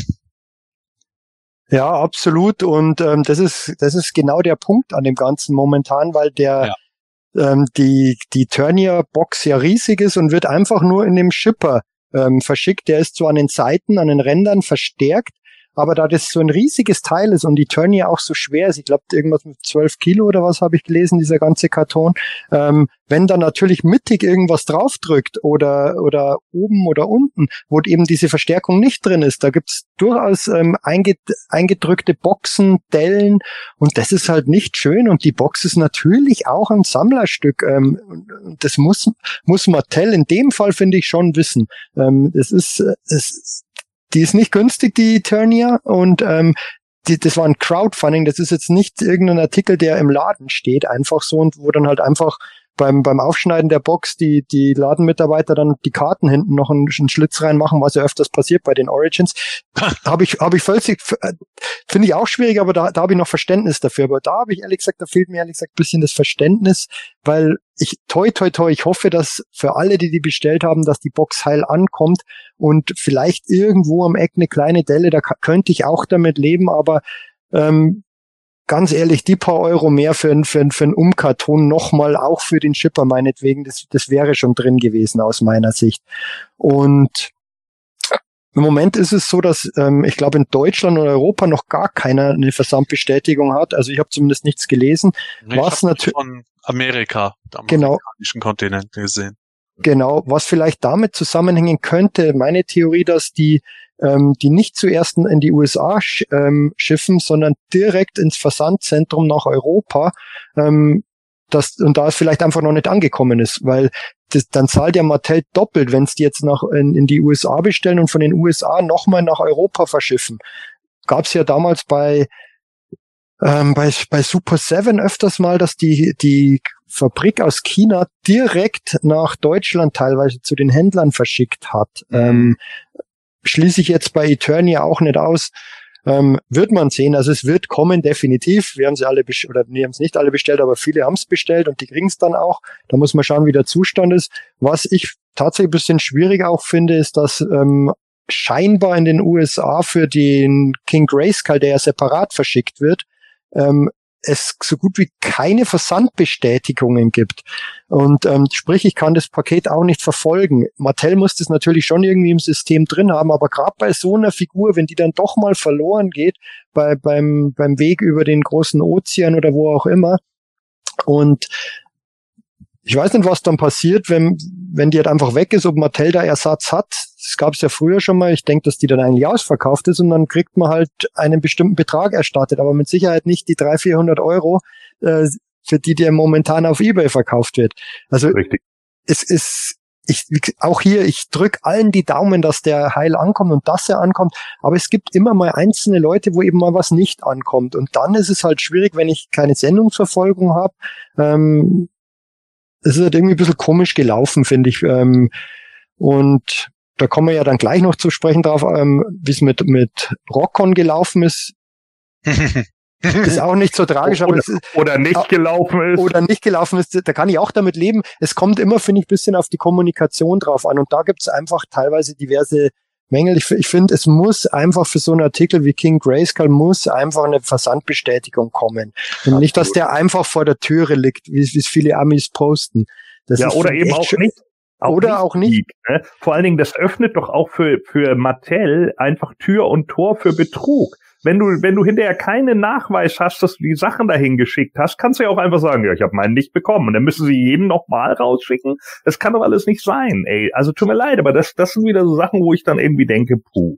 Und dann hörst du jetzt natürlich sofort, wenn wir, äh, und ich gehe jetzt schon mal äh, kurz in Vorschau auf Rockon, dann hörst du plötzlich auf Social Media wieder Leute, die andere Leute verrückt machen, von wegen, ja, jetzt wird Rockon nicht verschickt, heißt das, unsere Eternia wird jetzt auch nicht verschickt. Alter, Leute, ihr habt ah, immer dieses Jumping to Conclusions. Ja. So, ne, wo ich dann auch denke, das ist keine Kausalkette, Leute. Ja, nur weil das eine jetzt gerade nicht geht, weil die Webseite nicht funktioniert, heißt das nicht, dass ihr deswegen eure Eternia nicht bekommt. Das ist halt Quatsch. Das ist genauso wie bei uns. Ja, das heißt nicht nur, weil PE nicht geht, dass wir deswegen jetzt sofort aufhören. Das ist halt Quatsch. Das sind keine Kausalketten. Nee. Gordon, ich wollte eigentlich zum Ende der Sendung, egal, naja, so, und äh, ja, aber dann äh, kommen wir vielleicht gleich zum nächsten Thema, Sepp. Ja, ähm, ich würde gerne aber doch noch mal kurz was zum Eternia sagen und dann äh, sofort in einem überleiten, ähm, was Michael gemeint hat, ja, ich stimme dem auch zu, ähm, also diese Versandmitteilungen sollten schon kommen, die gehören einfach dazu. Äh, es ist halt kein Shop, der von einer Person in der Garage betrieben wird, die einfach äh, wieder Packer, wieder 100 Pakete zwei Tage später abschicken könnte, wenn er, wenn sie äh, lauter E-Mails verschickt. Da muss man sich schon ein bisschen mehr erwarten, genauso wie vom Karton, ähm, der schon, finde ich, bisschen anfällig aussieht dafür, dass da irgendwas sein könnte, wenn da halt mal ein bisschen grober im Versand mit umgegangen wird. Allerdings finde ich, muss man jetzt auch noch die Kirsche ein bisschen im Dorf lassen. Wir reden jetzt gerade bei uns über ungelegte Eier. Ja. wenn wir halt äh, eine, ein Foto von der Box, die ein bisschen angedetscht an der Ecke ist, bekommen, heißt das nicht, dass unsere, unsere Eternias alle kaputt ankommen werden. Äh, in meinem Fall wird, äh, werde ich es eher als ein bisschen schade registrieren, wenn, mal, wenn meine Schachtel ein bisschen beschädigt sein sollte, weil ich eh auspacke. Aber natürlich ist das auch wieder so ein Faktor, Mattel sollte halt schon auch dafür Sorge tragen, dass sie nach dem arbeitet, was sie selber ja unter anderem auf der Spielwarenmesse auch in ihrer Präsentation äh, berichtet hatten, äh, dass wir einfach Kedals sind und das wird natürlich auch aus Nostalgie gekauft, aber auch als, ja, man muss es leider auch sagen, als eine Art Wertanlage. Natürlich, äh, wenn man etwas äh, geliefert bekommt, möchte man dann auch die Verpackung wie, weil die einfach Teil des Produktes ist, heil bekommen. Ich bin ein bisschen erstaunt, dass sie sich dem Risiko aussetzen zugunsten dessen, dass sie ein bisschen an der Verpackung gespart haben. Aber wir wissen ja, wie knapp da kalkuliert wird, gerade bei den heutigen Versandkosten. Wie dem auch sei. Also ich finde, Mattel sollte ein bisschen äh, dran arbeiten an solchen Sachen, aber auf der anderen Seite sollten wir uns jetzt auch nicht verrückt machen. Und genau das ist ja eigentlich auch bei Rockon das Thema. Wir hatten uns, zumindest ich, hatte mich fest darauf eingestellt, dass wir heute ganz viel über äh, Menschen, äh, Menschenfiguren, Emotionen reden würden. Im Zuge der Rockon äh, Bestellung, weil Rockon ja die erste Vintage-Figur ist, die jetzt eben wie geplant 2024 nicht in Retail kommt, sondern bei Mattel Creations. Und ja, ich weiß, Chrysler etc. früher, aber ich rede jetzt von dem System, was Mattel ab 2024 eben mit den Vintage-Figuren macht. Und da war Rockon ja quasi der Startschuss. Sollte heute ab 18 Uhr unserer Zeit diesen Freitag erhältlich sein. Ja, ich habe gestern Abend noch schön für Planet Eternias äh, Social Media Kanäle für 7 Uhr morgens Beiträge eingeplant gehabt, die auch in Gruppen dann geteilt werden sollten. Nicht vergessen, Rockon heute Abend 18 Uhr. Ja, und kurz vorher kam die Nachricht, oh, da stimmt was nicht und wir ja. müssen den Verkaufsstart verschieben auf Mittwoch der kommenden Woche. Da ja. kam meine Nachricht irgendwann in der Nacht an euch, so wo ich darauf geguckt habe und dachte, hm, ich guck noch mal nach. Es war irgendwie kurz nach eins und ich dachte so, ich guck noch mal nach, wann das jetzt morgen genau war. War das jetzt 18 Uhr? War das jetzt 19 Uhr? Und dann plötzlich diese orangene Balken. Ja, wir liefern momentan nicht in ihr Land. Und da drüber dann in Schwarz. Ja, wir haben gerade Probleme mit dem Shipping. Ich so. Ja. Ähm, das, das trifft wohlgemerkt alle. Also auch die Amis konnten jetzt nicht bestellen, weil das war mein erstes äh, Schreckmoment, wo ich gedacht habe, okay, das ultimative Mofo jetzt, äh, äh, FOMO, äh, jetzt Fear of Missing Out, äh, in dem jetzt die Amis alles bestellen und äh, wenn am Mittwoch dann für die Internationalen das frei ist, dann ist überhaupt nichts mehr übrig. Aber dem ist nicht so. Alle werden gleich bedient, was ich eine gute Entscheidung finde. Und natürlich sind die Emotionen da hochgekocht. Ich muss auch sagen, im ersten Moment habe ich gedacht, Alter, das kann doch nicht wahr sein. Wie peinlich. Im zweiten Moment habe ich gedacht, okay, besser, dass sie es jetzt rechtzeitig abgesagt haben, als sie gemerkt haben, irgendwas funktioniert nicht richtig. Und dann machen sie es am Mittwoch richtig und dann können wir wirklich alle bestellen, als dass es jetzt komplett in die Binsen gegangen wäre und sie hätten dann sich einen Shitstorm generiert. Nichtsdestotrotz, wie bei Eternia, bisschen oder bei, generell bei Sachen, bisschen mehr Professionalität wäre da natürlich auch gut, um sowas eben zu verhindern. Es ist ja nicht der erste Artikel, den sie anbieten und von einem Unternehmen wie Mattel, egal wie klein das Team jetzt ist, es ist halt doch insgesamt ein großer Konzern, da würde ich mir schon ein bisschen mehr erwarten. Gerade die Kommunikation muss meiner Meinung nach schon grundlegend besser sein. Und sie sollten in den Abläufen einfach gucken, dass solche unnötigen Dinge nicht geschehen, weil das halt, ja, es ist schlecht fürs Image. Aber die Figur, die sieht geil aus. Das stimmt it's it's Medicollector all over again irgendwie, ne? Also weiß ich nicht. Wir haben immer wieder immer wieder solche Probleme und ich verstehe immer nicht, warum. Stimme dir aber vollkommen zu. Ich finde auch die Figur sieht super aus. Also ähm, mir ist mir ist es tatsächlich ein bisschen zu viel Silber hinten drauf. Ich hätte gern ein bisschen mehr Blau gehabt, aber an sich äh, passt es natürlich trotzdem für das, was es ist. Und äh, ich finde auch der, ich habe das Gefühl, der Head Sculpt ist ein bisschen noch nachgebessert worden. Er guckt ja. nicht mehr so. Ja. Mm, wie am Anfang, äh, als Auch wenn er auf dem Klo sitzt. Ja, genau, finde ich gut. Ähm, also ich habe hab auf jeden Fall Bock. Äh, blöd ist es für mich jetzt, weil es am 21. Februar dann on geht und beim 21. Februar ist hier auf der Insel immer traditionell Biegebrennen. Das heißt, äh, ich werde um 18 Uhr äh, dann wohl irgendwie übers Handy äh, bestellen müssen, während ich vor dem riesigen brennenden Feuer stehe. äh, ja, muss ich dann mal gucken. Ne? Muss man dann irgendwie online machen, weil anders äh, geht's leider nicht. Aber äh, ich finde es natürlich in Ordnung, wenn sie dann zumindest ansagen, ja okay, der äh, Verkaufsstart verzögert sich jetzt halt für alle. Und das galt übrigens nicht nur für Artikel wie Rockon oder sonst irgendwie was. Also selbst der Mattel Shop war zu dem Zeitpunkt äh, nicht begehbar, äh, ob schon wir äh, da alle möglichen Actionfiguren und so weiter drin haben. Ähm, das stimme ich voll zu. Ähm, Sepp, du hast meiner Meinung nach den wichtigsten Punkt da angesprochen, und zwar Thema Kommunikation. Sie haben heute auf dem offiziellen Masters-Account, ähm, ich glaube, 18 oder 19 Uhr kam dann der Post, dass, dass der, der, der Verkauf auf Mittwoch verschoben ist.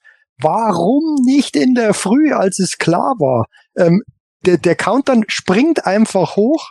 Ähm, oben steht, kann nicht international versendet werden und dann drehen natürlich manche durch. Ähm, was heißt natürlich? Ähm, natürlich ist das nicht, aber, aber man ist Sammler und das weiß ja Mattel auch, dass da eine gewisse Leidenschaft dahinter steckt. Und natürlich ähm, haben wir uns auch gedacht, was, was ist denn jetzt los? Aber ähm, einfach eine Mail, Kommunikation oder irgendwo was oben hinschreiben, ähm, der Verkaufsstart von Rockon verzögert sich, wir haben Probleme mit der Zahlungsabwicklung oder was auch immer da dahinter steckt, das wissen wir ja nicht so genau. Ähm, und auch internationale Besteller werden die Möglichkeit haben zu bestellen. Das sind, das sind zwei, drei Sätze und, und alles wäre gut gewesen. Dann ist die Aufregung gleich komplett bei Null. Und so kocht's natürlich wieder über. Dann kommen wieder Gerüchte raus und ähm, manche denken, scheint Zeta und Mordio, was, was, was natürlich wieder völlig übertrieben ist, weil die Figur wird ja zu bestellen sein. Ähm, ich muss zugeben, was du gesagt hast, Sepp, wenn es jetzt wirklich so gewesen wäre, dass die Amis die jetzt bestellen hätten können und international nicht, dann wäre ich schon auch sauer gewesen, weil ähm, ich will ja, die natürlich das, auch das haben. Das wäre der Super-GAU gewesen. Ja. Aber ja, aber es ist ähm, natürlich im ersten Moment regt man sich auf, aber man muss dann schon auch mal ähm, die Kirche im Dorf lassen.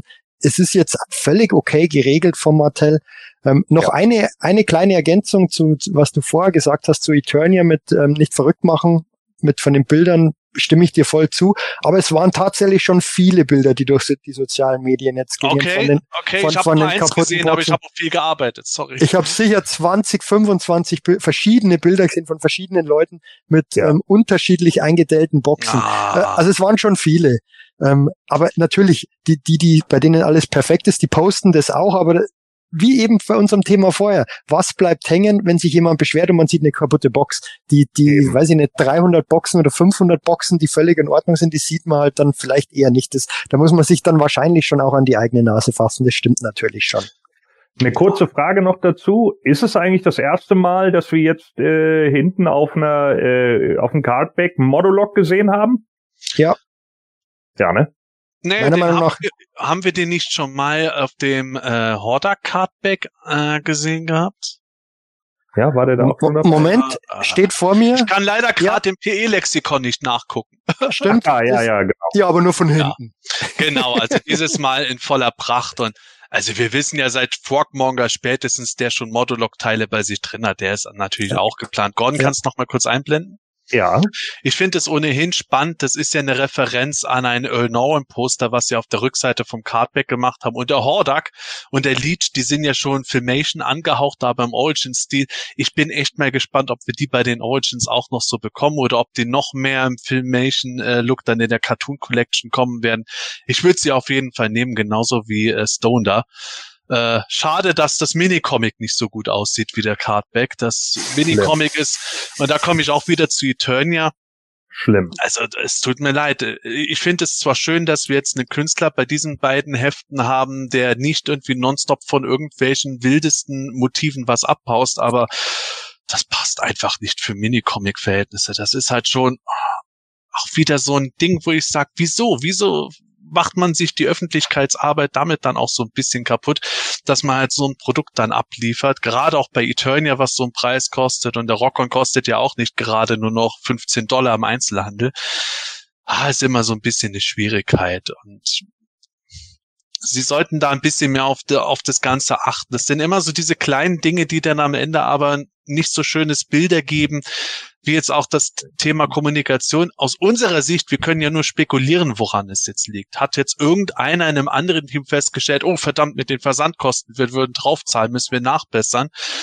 Aber wie Michael sagt, warum wird es nicht früher mitgeteilt? Ja, man kann spekulieren, sind die, sind die Leute halt vorher nicht zur Arbeit gekommen erst oder wie auch immer man unterstellt ja nicht, dass die da irgendwie faul sind oder sowas. In so einem Apparat wird wahrscheinlich irgendwo der Moment einfach lange gedauert haben, bis dann irgendeiner mal sein Siegel draufgegeben und was abgesegnet hat. Aber sowas sollte halt schon irgendwo ein bisschen anders laufen heutzutage. Und bei dem, bei dem Mini-Comic, der Künstler ist ja, glaube ich, der Joseph Sakate, und wie man den ausspricht. Ich weiß nicht, wie man den ausspricht, der auch etliche Masterverse Boxart schon gezeichnet hat, die, die mir durchaus gefallen haben, war Jitsu zum Beispiel, hat er gezeichnet, fällt mir jetzt spontan ein, der, ähm, der macht die echt gut, aber irgendwie der Stil, den er da, bei diesem, dieser Comic-Stil, den er da hat, bei den letzten beiden Mini-Comics eben von ähm, Rockon jetzt und, und ähm, Eternia, sagt mir persönlich auch überhaupt nicht zu. Es wirkt schon fast so ein bisschen wie, wie beim Leech und Montana Mini-Comic aus den 80ern, ähm, so, so völlig, äh, ja, Proportionen irgendwie gar nicht stimmig. Keine Ahnung, was da los war. Ist ja jetzt wahrscheinlich einfach so, weil die, die Zeichnungen mochte ich eigentlich schon immer ganz gerne bei den Minicomics. Aber jetzt, ähm, ja, die überzeugt mich leider nicht wirklich. Ja. Ähm, was ich noch kurz habe, Ganz mal kurz die Daumen! Nicht vergessen, wir haben jetzt 230 äh, äh, Zuschauer mittlerweile. Das ist natürlich der Oberhammer. Äh, denkt also bitte an den Daumen nach oben, äh, abonniert den Kanal, wenn ihr noch nicht gemacht habt und äh, teilt natürlich auch an äh, andere Nerdtums, wenn ihr der Meinung seid, dass die uns auch mal sehen sollten. So, jetzt. Richtig, genau. Und ähm, weil wir ja auch bei uns bei uns gerade einen sehr regen Live-Chat haben, den ich versuche nebenbei zu verfolgen. es ist ein bisschen schwer. Wir wollen uns ja auch gegenseitig hier zuhören, aber ich habe jetzt gerade was aufgegriffen vom Heat-Tim aus unserem Live-Chat, was ich einen sehr guten Punkt gerade beim Thema Rockon finde, bevor wir weitergehen. Und zwar, ah, jetzt muss ich Genau, da habe ich's. Der äh, sagt, ich frage mich, ja. warum sich Mattel gegen Made to Order entschieden hat. Das Thema haben wir ja auch immer wieder da. Äh, wir haben schon früher drüber geredet, als es Grislaw Made to Order gab. Und äh, ja, ich verstehe das Argument auch dabei. Ähm, wir hatten es, glaube ich, sogar in der letzten Folge mal kurz angerissen gehabt. Und ich glaube, der Michael ist auch einer, der spricht sich ja immer dafür aus, dass es ein Abonnement geben sollte. Das fände er super. Ja. das ist natürlich die sichere Bank und natürlich jeder, der Made to Order möchte und möglicherweise äh, wir wissen ja nicht, wie es nächsten Mittwoch läuft, aber der möglicherweise mal bei einer Figur leer ausgeht, würde sich darin bestätigt sehen. Ich bin halt der Ansicht, dass Made to Order halt äh, auch den Hype killen kann. Made to Order, ich habe es letztes Mal mal gesagt bei den Moto Classics, wo es die jahrelangen Abos gab, irgendwann kriegt man das Zeug einfach und macht sich gar keinen großen Kopf drüber und dann äh, kann auch die Begeisterung eher ein bisschen abflauen. Das kann ich mir schon vorstellen, dass das auch so ein Grund für Mattel ist, warum die sowas dann ungerne machen wollen, weil die wollen natürlich auch einen Hype anregen und dieses FOMO, Fear of Missing Out, ist halt auch nicht ganz unwichtig bei uns Sammlern, nicht, dass wir das toll finden, aber ja, es generiert halt natürlich auch einen Hype und einen Demand und sorgt dafür, dass man in Regungen, in Wallen bleibt und was gerne bestellen möchte und unbedingt sofort dabei ist und ja, ich war Punkt 18 Uhr da und hab die Figur gekriegt. Ich glaube, das ist halt schon marketingmäßig eine wichtige Strategie. Oder was, sehe ich das falsch? Was meiner Meinung nach ähm, schon gehen könnte, ähm, wie bei Grislaw damals, ähm, dass sie eine gewisse Menge schon einfach, die muss ja gar nicht so groß sein, vorab produzieren. Ähm, die sind erhältlich ähm, direkt. Ähm, war bei Grizzler ja so, wenn die weg sind, ähm, folgt dann Made to Order und dann kriegt man halt die Figur in einem, Monat, ähm, in einem Jahr. So, so ungefähr war ja der Zeitrahmen auch bei Wunder damals. So kriegt, ähm, kriegen manche Sammler sofort ihre Figuren, die halt schnell genug sind, aber ähm, man hat halt noch die Sicherheit, man kriegt die Figur definitiv noch widerspricht natürlich der Geschichte, dass, dass ein Hype kreiert werden soll und dass, dass, dass natürlich auch eine, wie es schon immer gab, bei sämtlichen Produkten eine, eine gewisse Verknappung da ist, was natürlich den Reiz auch ausmacht. Es wird jetzt auch spannend nächsten Mittwoch, weil das ist, das ist ja der große Testballon jetzt mit Rockon. Die erste Vintage-Figur ähm, in diesem System, wo alle drauf warten und werden da genug da sein. Also man hat ähm, drei Limit von drei pro Besteller und da bin ich echt mal gespannt, wie das läuft. Ähm, ich, ich tippe mal, dass er, oder ich hoffe es, dass er so ähm, halbe Stunde bis Stunde erhältlich sein wird. Dann kann wirklich wenn man ähm, nicht zu der Zeit am Computer sitzen kann oder am Handy sein kann, muss man es halt vorher irgendwie versuchen, jemand zu, zu suchen, der einem den mitbestellt. Aber bis auf Wunder damals, der wirklich in wenigen Minuten weg war, waren eigentlich alle anderen Figuren, wenn man pünktlich am Computer saß, gut zu bestellen, weil ich glaube, die, die anderen waren meistens so halbe Stunde, manche ein bisschen länger, manche ein bisschen kürzer, aber, aber so diese, diesen Blitzausverkauf gab, Ausverkauf gab es eigentlich nur bei Wunder. Und dann gab es ein Made to Order. Ähm, und jetzt muss man halt schauen, wie das nächsten Mittwoch läuft. Und ähm, ich bin positiv gestimmt, dass der auch wieder halbe Stunde bis Stunde erhältlich sein wird, weil Mattel schon auch weiß, dass die Figur begehrt ist. Ja, warten wir es einfach mal ab. Machen wir uns nicht verrückt. Es gibt immer Sachen, die uns mehr gefallen würden. Es gibt Sachen, die dem Unternehmen besser gefallen, da kommt man nie ganz d'accord, aber hoffen wir einfach, dass Rockon für Mattel ein großer Erfolg wird und für uns ein großer Erfolg wird, dann freuen sich alle. Wir sehen uns ja in DHQ Folge 261 oder hören uns da hoffentlich wieder und dann können wir drüber erzählen, entweder wie super geschmeidig das mit Rockon lief oder äh, wie nicht geschmeidiges gelaufen ist. Oder wie, wie lange wir noch auf den warten wollen, weil der Starttermin wieder verlegt wurde. oh! Oder das! Nein! Aber kommen wir zur heute letzten News, bevor wir zu unserem Hauptthema kommen, wollen wir auch noch was zu erzählen.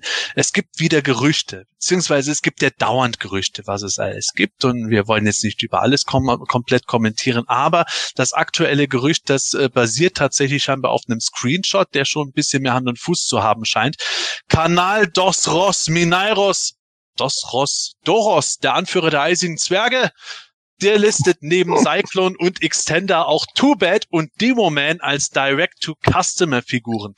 Bei Too Bad steht sogar was von San Diego Comic Con Exclusive dabei. Also es, sieht so aus, als würden wir bei Mattel Creations wohl auch eine Demo Man Figur kriegen und wir kriegen auch eine Too Bad Figur.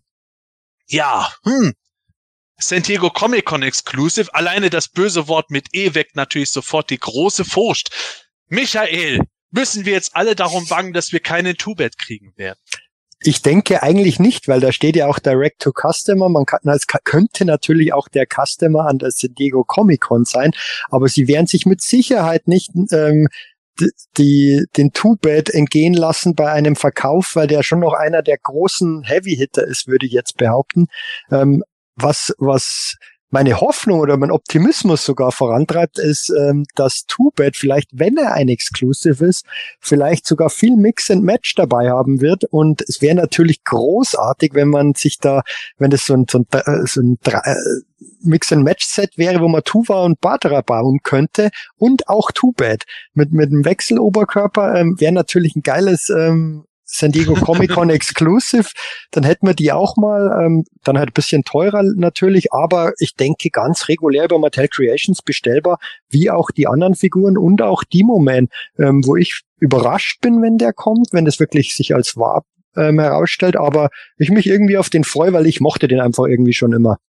Ja, ich finde auch Demo Man ist ein absolut super Design äh, und äh, das ist ja für mich auch genau das, äh, was was ich immer gerne möchte. Ne? So Figuren, die es halt noch nicht als Vintage gab, wieder als das. Als ich das gelesen habe, habe ich gedacht, geil. So, das finde ich cool. Demo Man, geiler Charakter als Vintage-Figur oder äh, Retro-Figur, wie auch immer, finde ich stark. Äh, ja, äh, tatsächlich Cyclone und äh, Too Bad, beide Deluxe-Figuren äh, offensichtlich. Also dann wohl wie äh, einige andere Figuren, die wir ja auch bekommen haben, auf größerer Karte, nehme ich an. Äh, da bin ich also mal gespannt, äh, wie sie das jetzt machen. Ist es jetzt eigentlich so, also ist es jetzt gang und gäbe, dass jetzt alle Figuren, die über Mattel Creations kommen, auch hinten dann so ein Artwork und keinen Cross-Sell-Art mehr drauf haben? Wird das jetzt dauerhaft so gemacht? Wissen wir das? Ich gehe mal sehr stark davon ja. aus, das haben sie bei Mattel Creations ja bisher immer so durchgezogen. Ja. Ich persönlich finde ja, dass ähm, die, dass der klassische Cardback mit den Cross-Sell-Motiven auch was für sich hat, aber ja, ganz klar, wenn der Axel Jimenez da was zeichnet wie das von Rockon, sieht natürlich sehr geil aus. Ja, klar. Gordon, Gordon, ich würde auch nicht ausschließen, dass, dass vielleicht die Deluxe-Figuren über Mattel Creations unter Umständen vielleicht nicht auf diesen großen Karten kommen, sondern auch in Boxen, so wie Mossman. Keine Ahnung, ist jetzt nicht ah, eine ja. Spekul Spekulation, aber könnte ich mir durchaus vorstellen. Ja, möglich wäre es natürlich. Also da bin ich auf jeden Fall sehr gespannt drauf. Äh, ja, klar, Too Bad hat jeder von uns drauf gewartet. Ne? Seien wir ehrlich, ist ein geiler Charakter, so der funktioniert eigentlich immer. Äh, und ja, wenn man den dann umbauen kann und so, aber dann geht ja die zu geil Kiste auf, weil das ist ja zu geil dann. Ne? Und dann wissen wir ja, die geht dann auf und dann frisst die wieder alles und dann äh, ist doch wieder weg. Naja, also gut, müssen wir mal abwarten. Ähm, aber äh, bisher äh, ja, sieht's ja dann ganz gut aus, wenn jetzt erstmal die Figuren dann hinten dran kommen. Ich bin dann halt wieder gespannt, äh, wenn man jetzt schon wieder so weil Too Bad ist für mich schon noch so ein Heavy Hitter, genau wie Model Ja, unter den drei populärsten übrig gebliebenen, finde ja. ich, ist er. Too Bad, Cyclone und Modulok sind für mich die großen Heavy Hitter, die noch da sind. Genau, und deswegen frage ich mich nämlich so, wenn man jetzt überlegt, wie viele Figuren haben wir jetzt noch offen, so 15 Stück oder so, 16, 17, äh, wenn, wenn, wenn man die jetzt noch mit einzählt, so, äh, dann wird's natürlich irgendwann auch ein bisschen schwieriger, ne? Weil ich weiß nicht, wie gut läuft es dann hinterher, wenn dann wirklich nur noch solche Charaktere wie Blast Attack, äh, Twistoid und Rota dabei sind. Ich meine, gut, Twistoid wird sich natürlich äh, der Michael holen, weil der ihn endlich mal auf US-Karte haben will. Oh! Der Stachel tief. Ah. ja, jetzt geht's Gordon wieder gut. Wunderbar. Also, also sagen wir mal, sagen wir mal so. Ich denke, ich denke, mit Mattel Creations hat man, hat Mattel da schon grundlegend eine bessere Möglichkeit für die, wir haben es ja oft genug gesagt, auch in der Produktion sehr aufwendigen Charaktere. Rockon ist zu 100 Prozent neu gemacht. Wenn Stone da keine Recycling-Teile von Rockon, von Rockon als, ähm, ja, als, ähm, wie nennt, wie nennt sich das? Äh, ah, ich komme nicht mehr auf das Wort. Auf jeden Fall, wenn Stone da so aussehen soll wie früher, muss der auch zu 100 Prozent neu gemacht werden. Two-Bed kann auch nur sehr wenige Teile recyceln, wenn er eins zu eins ja. ist. Das ist alles sehr teuer und im Retail, im Einzelhandel das für Charaktere zu machen, eben wie Roter und Twistoid, wir haben es oft genug gesagt, ist halt schon heftig. Ich glaube, das wird bei Mattel Creations besser laufen und auch besser für sie zu kalkulieren sein. Too Bad als SDCC Exclusive. Ich bin mal gespannt, ob ob die Figur vielleicht mehr als nur die Figur selber ist. Es könnte ja rein theoretisch sein, dass der auch noch Tuva und Batra äh, oder äh, so quasi ein Dreier-Set ist oder irgendwelche Extrateile noch hat. Trotzdem überrascht es mich auch, weil ich eher damit gerechnet hätte, dass sie dann einen Demo-Man zusammen mit einem Vicor im Set ja. machen würden als Exclusive. Aber vielleicht macht es für Mattel auch keinen großen Unterschied, dass die sagen, ja klar, weil Two-Bit so prominent ist, den holen die Leute uns auf jeden Fall. Den holen wir auch mit zur Comic-Con mit, aber auf Mattel Creations wird es den trotzdem geben. Die Produktionsmenge wird auch nicht kleiner sein als bei den üblichen Releases. Wir wissen es nicht. Ich kann mir aber vorstellen, dass das für die jetzt einfach eine ganz bequeme Methode war, zugleich schon ihr Exclusive zu haben, weil Tubet wäre eh um die Uhr, wäre eh um die Jahreszeit gekommen, also haben wir den. Jo. Ja. Ja. Schauen wir mal, wie es weitergeht. Ich bin auf jeden Fall auch auf Demo Man gespannt. Das sind halt so die Sachen, die mich bei den Origins noch am meisten oft bocken. So diese Out of the Blue Charaktere, die man nicht unbedingt erwartet hätte. Aber das war's mit den News für heute. Jetzt kommen wir zu unserem Hauptthema, das wir uns zeitlos gedacht haben, obwohl es um bestimmte Zeiträume geht. Die großen Masters of the Universe Launches oder Starts von großen Toyline und wie wir sie erinnern, wie wir sie vielleicht zumindest teilweise erlebt haben.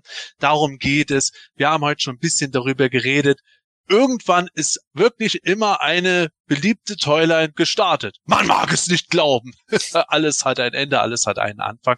Und der Anfang generell für uns alle war natürlich die Masters of the Universe Vintage Toyline. Und der Battle Ram Blog, der hat ausgeschrieben, dass die Toyline damals am 17. Februar 1982, also einen Tag nach unserem Livestream, damals ihren Launch hatte. Da ist keiner von uns dabei gewesen im Amiland. Bei uns sind die Masters in den 80er Jahren ja ein bisschen später gestartet. Ähm, ich bin Jahrgang 81, also 1982 konnte ich nicht besonders, äh, 1983 konnte ich nicht besonders viel erleben. Auch Anfang 1984 habe ich nicht besonders viel erlebt. Aber da ging es bei uns grundlegend los. Michael Gordon, ich glaube, ihr wart auch nicht direkt dabei und habt gesehen, wie der erste Karton im Laden geöffnet war. So können wir schon mal uns sicher sein. Aber wie war das denn bei euch? Gordon, vielleicht mit dir anzufangen. Du hast schon mal davon erzählt, wie du zum ersten Mal mit Masters of the Universe in Berührung gekommen ist. Das kannst du ja vielleicht noch mal kurz erzählen. Und Wurdest du dann auch so gleich so richtig davon angefixt oder, oder gab es für dich einen anderen Kick-Off, der so dein persönlicher Start für die 80er Jahre Masters gewesen ist? Äh, naja, also es war nicht die erste Toyline, die ich hatte. Äh, die allererste Toyline, äh, die ich hatte, war äh, Star Wars äh, tatsächlich. Ich hatte ein paar Star Wars Figuren. Ähm, meine allererste Actionfigur habe ich bis heute noch. Äh, ist der Weequay vom vom äh, der Skiff Guard von mhm. Jabba.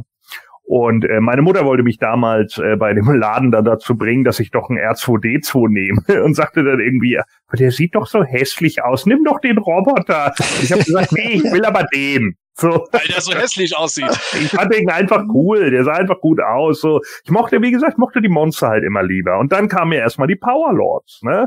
Und die Power Lords hatte ich dann natürlich auch noch äh, für, ja, wahrscheinlich, mir kommt es immer so vor, als wenn es zwei Jahre gewesen wären, aber wahrscheinlich war es nur ein halbes, weil als kleines Kind kommt einem ja ein Tag vor wie, wie fünf Jahre. Und äh, ja, irgendwann 84, 85, also ich weiß, es gibt Aufnahmen, wie gesagt, von meinem fünften Geburtstag, 1985 im August. Da äh, liegt auf jeden Fall ein Orko rum und auch andere Figuren, unter anderem auch Power Lords. So, das heißt also, es muss bei mir irgendwann entweder 85 oder vielleicht auch schon 84 losgegangen sein. Also da habe ich eben einige Figuren bekommen. Den Orko, da bin ich mir relativ sicher, den habe ich äh, zum Geburtstag bekommen. Und ich meine, ich habe auch mal einen He-Man bekommen und später eben auch nochmal das He-Man und Skeletor Two-Pack. Äh, also das war, äh, das war tatsächlich so. Und ähm, vorher hatte ich die Sachen dann in so einem Laden bei uns gesehen, der Wandmarker hieß. Äh, das war ein Mitglied der Koop-Gruppe, die auch heute immer noch mit Rewe und so, was weiß ich nicht, was angegliedert sind.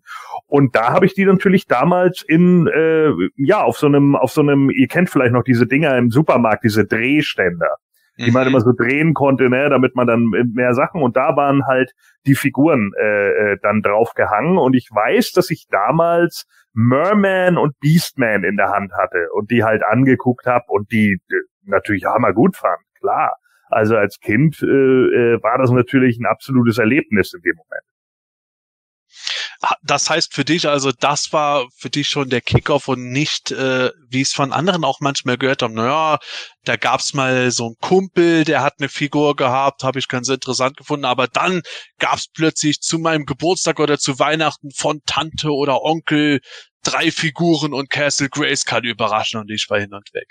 Ja, doch, natürlich. Also ich meine, äh, das ging bei mir, glaube ich, Hand in Hand. Also mein Cousin hatte halt welche bekommen und ich habe dann eben auch welche bekommen und äh, dadurch war das dann halt einfach so und plötzlich hatten halt auch überall im Kindergarten, alle Kinder hatten Masters of the Universe, also etliche Jungs, die Mädels jetzt eher nicht, aber die Jungs hatten halt fast alle Masters of the Universe und dann gab es eben ein paar Jungs, das waren dann halt Auto-Jungs, ne? Die, die durften halt keine Actionfiguren, weil die sind zu martialisch und zu brutal und was weiß ich, der guckt auch ganz böse, der eine, was, das ist Beastman. So, und ja, keine Ahnung, so, ne? Das war eben immer genau das. Die haben dann halt äh. Siku-Autos bekommen oder keine Ahnung, oder, oder Hot Wheels oder Matchbox Ne, die hatten dann mehr diese Autos. Äh, kennt ihr die Dinger noch von Matchbox, wo man so reingefahren ist und dann haben, hat sich die mm. Tür gehabt, äh, ne, so dieses Zauberrüstung He-Man-Gimmick, was sie halt Natürlich. in den Autos haben.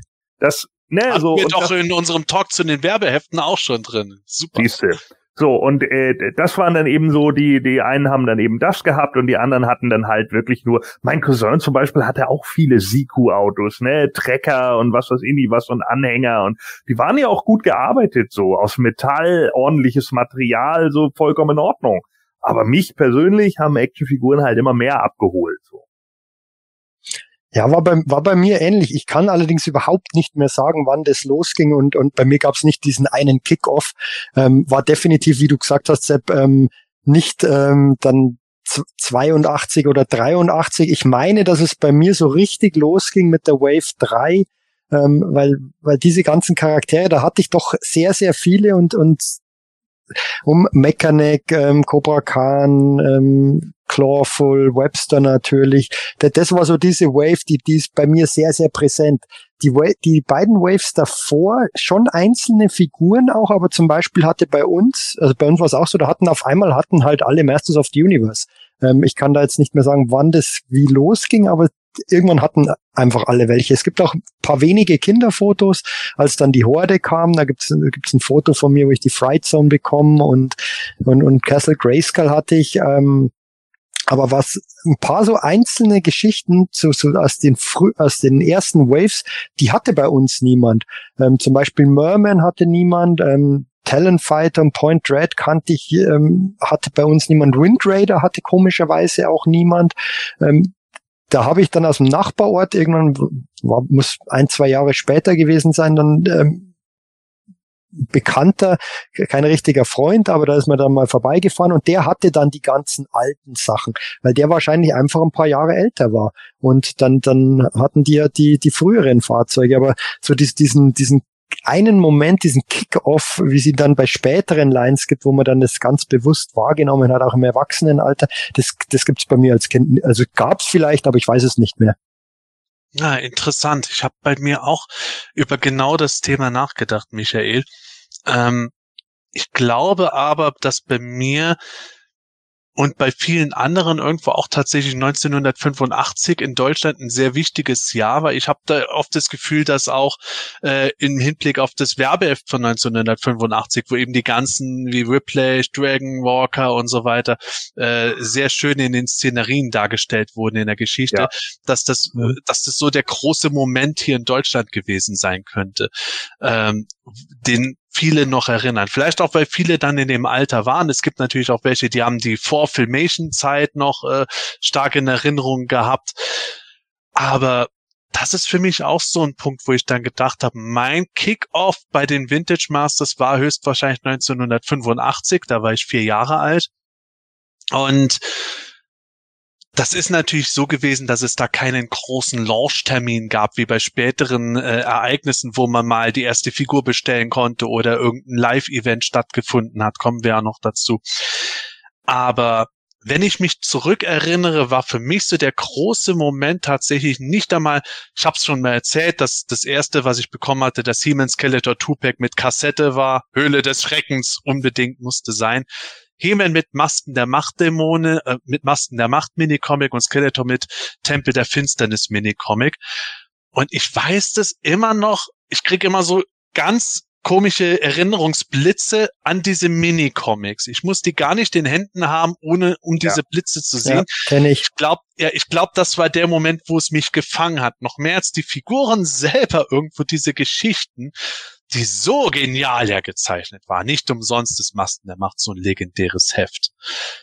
Und das war diese Welt, in die ich eingetaucht bin und dann das Werbeheft dazu, dass diese Figuren dann in dieser Szenerie auch noch dargestellt hat das war für mich der Motu Launch der 80er Jahre, anno 1985, der für mich immer noch totales Kopfkino hat.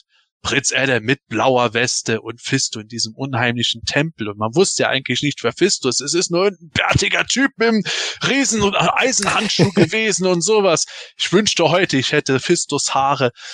Äh, dann Skeletor, der, okay, okay, der hat ein paar Riesenwecker in dem anderen Minicomic beschworen. Das wäre aus heutiger Sicht vielleicht nicht mehr so geil, aber damals hat's mich einfach so ungeheuer gegriffen. Das ist schon krass gewesen, wie sich das eingebrannt hat. Gerade auch vielleicht, weil bei mir eben nicht der gesamte Kindergarten oder der gesamte Schulhof He-Man-Figuren hatte, ich sag's ja nach wie vor bei mir, was in Erinnerung immer so, der eine hat einen Cyclone gehabt, der andere hat einen Battle Armor Skeletor gehabt. Wow, Battle Armor Skeletor. Und äh, der dritte hat dann noch eine andere Figur gehabt. Und ich war der Einzige, der die ganze Palette hatte und wollte. Also das war für mich dann wirklich so dieses Eintauchen, glaube ich, in die Geschichten damals der Punkt gewesen. Wenn ihr euch ja, jetzt das Bild, wenn ihr euch jetzt das Bild hier anguckt, ne, wo He-Man ja die Eternia-Waffen hat, welche von den Figuren oder von allem da drauf, was hattet ihr? Ich hatte davon alles außer Merman. Okay. Ich hatte, ich hatte tatsächlich relativ viel nicht. Ich hatte ähm, Man at Arms, Castle Grayskull, Skeletor und He-Man natürlich, Battlecat, aber ich hatte keinen Stra äh, Stratos, keinen Merman und auch keinen Sodak, meine ich. Und auch keinen Battle Ram. Mhm. Also der Battle Ram hat mir auch gefehlt, tatsächlich. Die Grayskull habe ich bekommen zu Weihnachten, das weiß ich noch. He-Man und Skeletor hatte ich. Man at Arms ist mir im Kindergarten geklaut worden. Das ist bis heute ein Trauma. äh, Stratos, Stratos, Sodek und Merman habe ich erst deutlich später bekommen, weil ähm, mein Cousin und auch ein Kumpel, die haben äh, dann gesagt, ja, wir wollen die Masters nicht mehr oder was und haben mir die dann geschenkt. Die haben die dann irgendwie weggegeben ja, das ist ja auch so ein Ding gewesen. Ich, mir ist das erst viel später bewusst geworden. Ich habe auch, glaube ich, deswegen so viele Sachen bekommen, weil ich einfach viel auch gebraucht bekommen habe oder in Ausverkäufen bekam. Spider war mein letztes Masters Vintage Toy. Das war 1989 ungefähr. Da weißt du, dass das Ding schon im, im Restaurant in Ausverkauf und genauso war es auch bei den anderen Sachen. Merman habe ich nie irgendwo gesehen. Stratos und Zodek habe ich von zwei Cousins jeweils aus deren Sammlung dann bekommen. Und den Battle Ram weiß ich auch noch hundertprozentig, dass ich den nur noch von das letzte Exemplar in einem Laden vom Restetisch garantiert bekam. Das war zur Bravestar-Zeit nämlich schon. Diese frühen Sachen sind dann natürlich dann ein bisschen schwierig geworden, wenn du etwas später eingestiegen bist. Ja, aber, ja, aber ich kenne, Nee, mach erst mal. Ich, ähm, um deinen Satz von vorher nochmal aufzugreifen, Sepp, das habe ich, glaube ich, beim Interpart-Comic schon mal erwähnt. Es gibt ähm, mit den Zeitdämonen zum Beispiel, im Tempel der Finsternis. Das ist auch so ein Bild, das hat sich einfach eingebrannt und dieser riesige Skarabäus.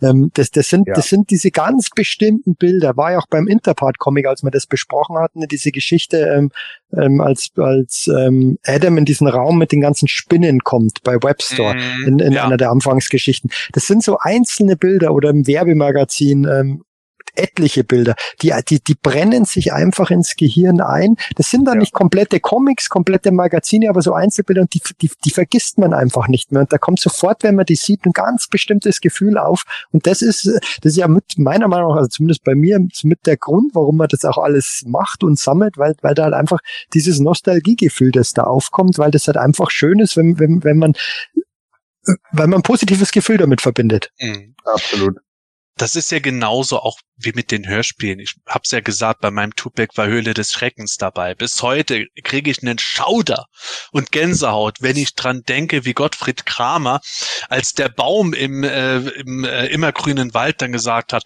Wölfe werden kommen, viele Wölfe. Das ist ja natürlich auch eine Sprecherqualität von ausgebildeten Schauspielern der Spitzenklasse gewesen damals. Äh, das äh, ist ja grandios gewesen. Aber das sind auch solche Momente. Wobei wir da jetzt schon fast in dieses Thema hineinkommen, was hat uns besonders geprägt. Ja. Aber das, das greift ja auch ein bisschen ineinander über. Ja. Wir haben es ja auch dann erlebt in den 80er Jahren in der Vintage Toyline.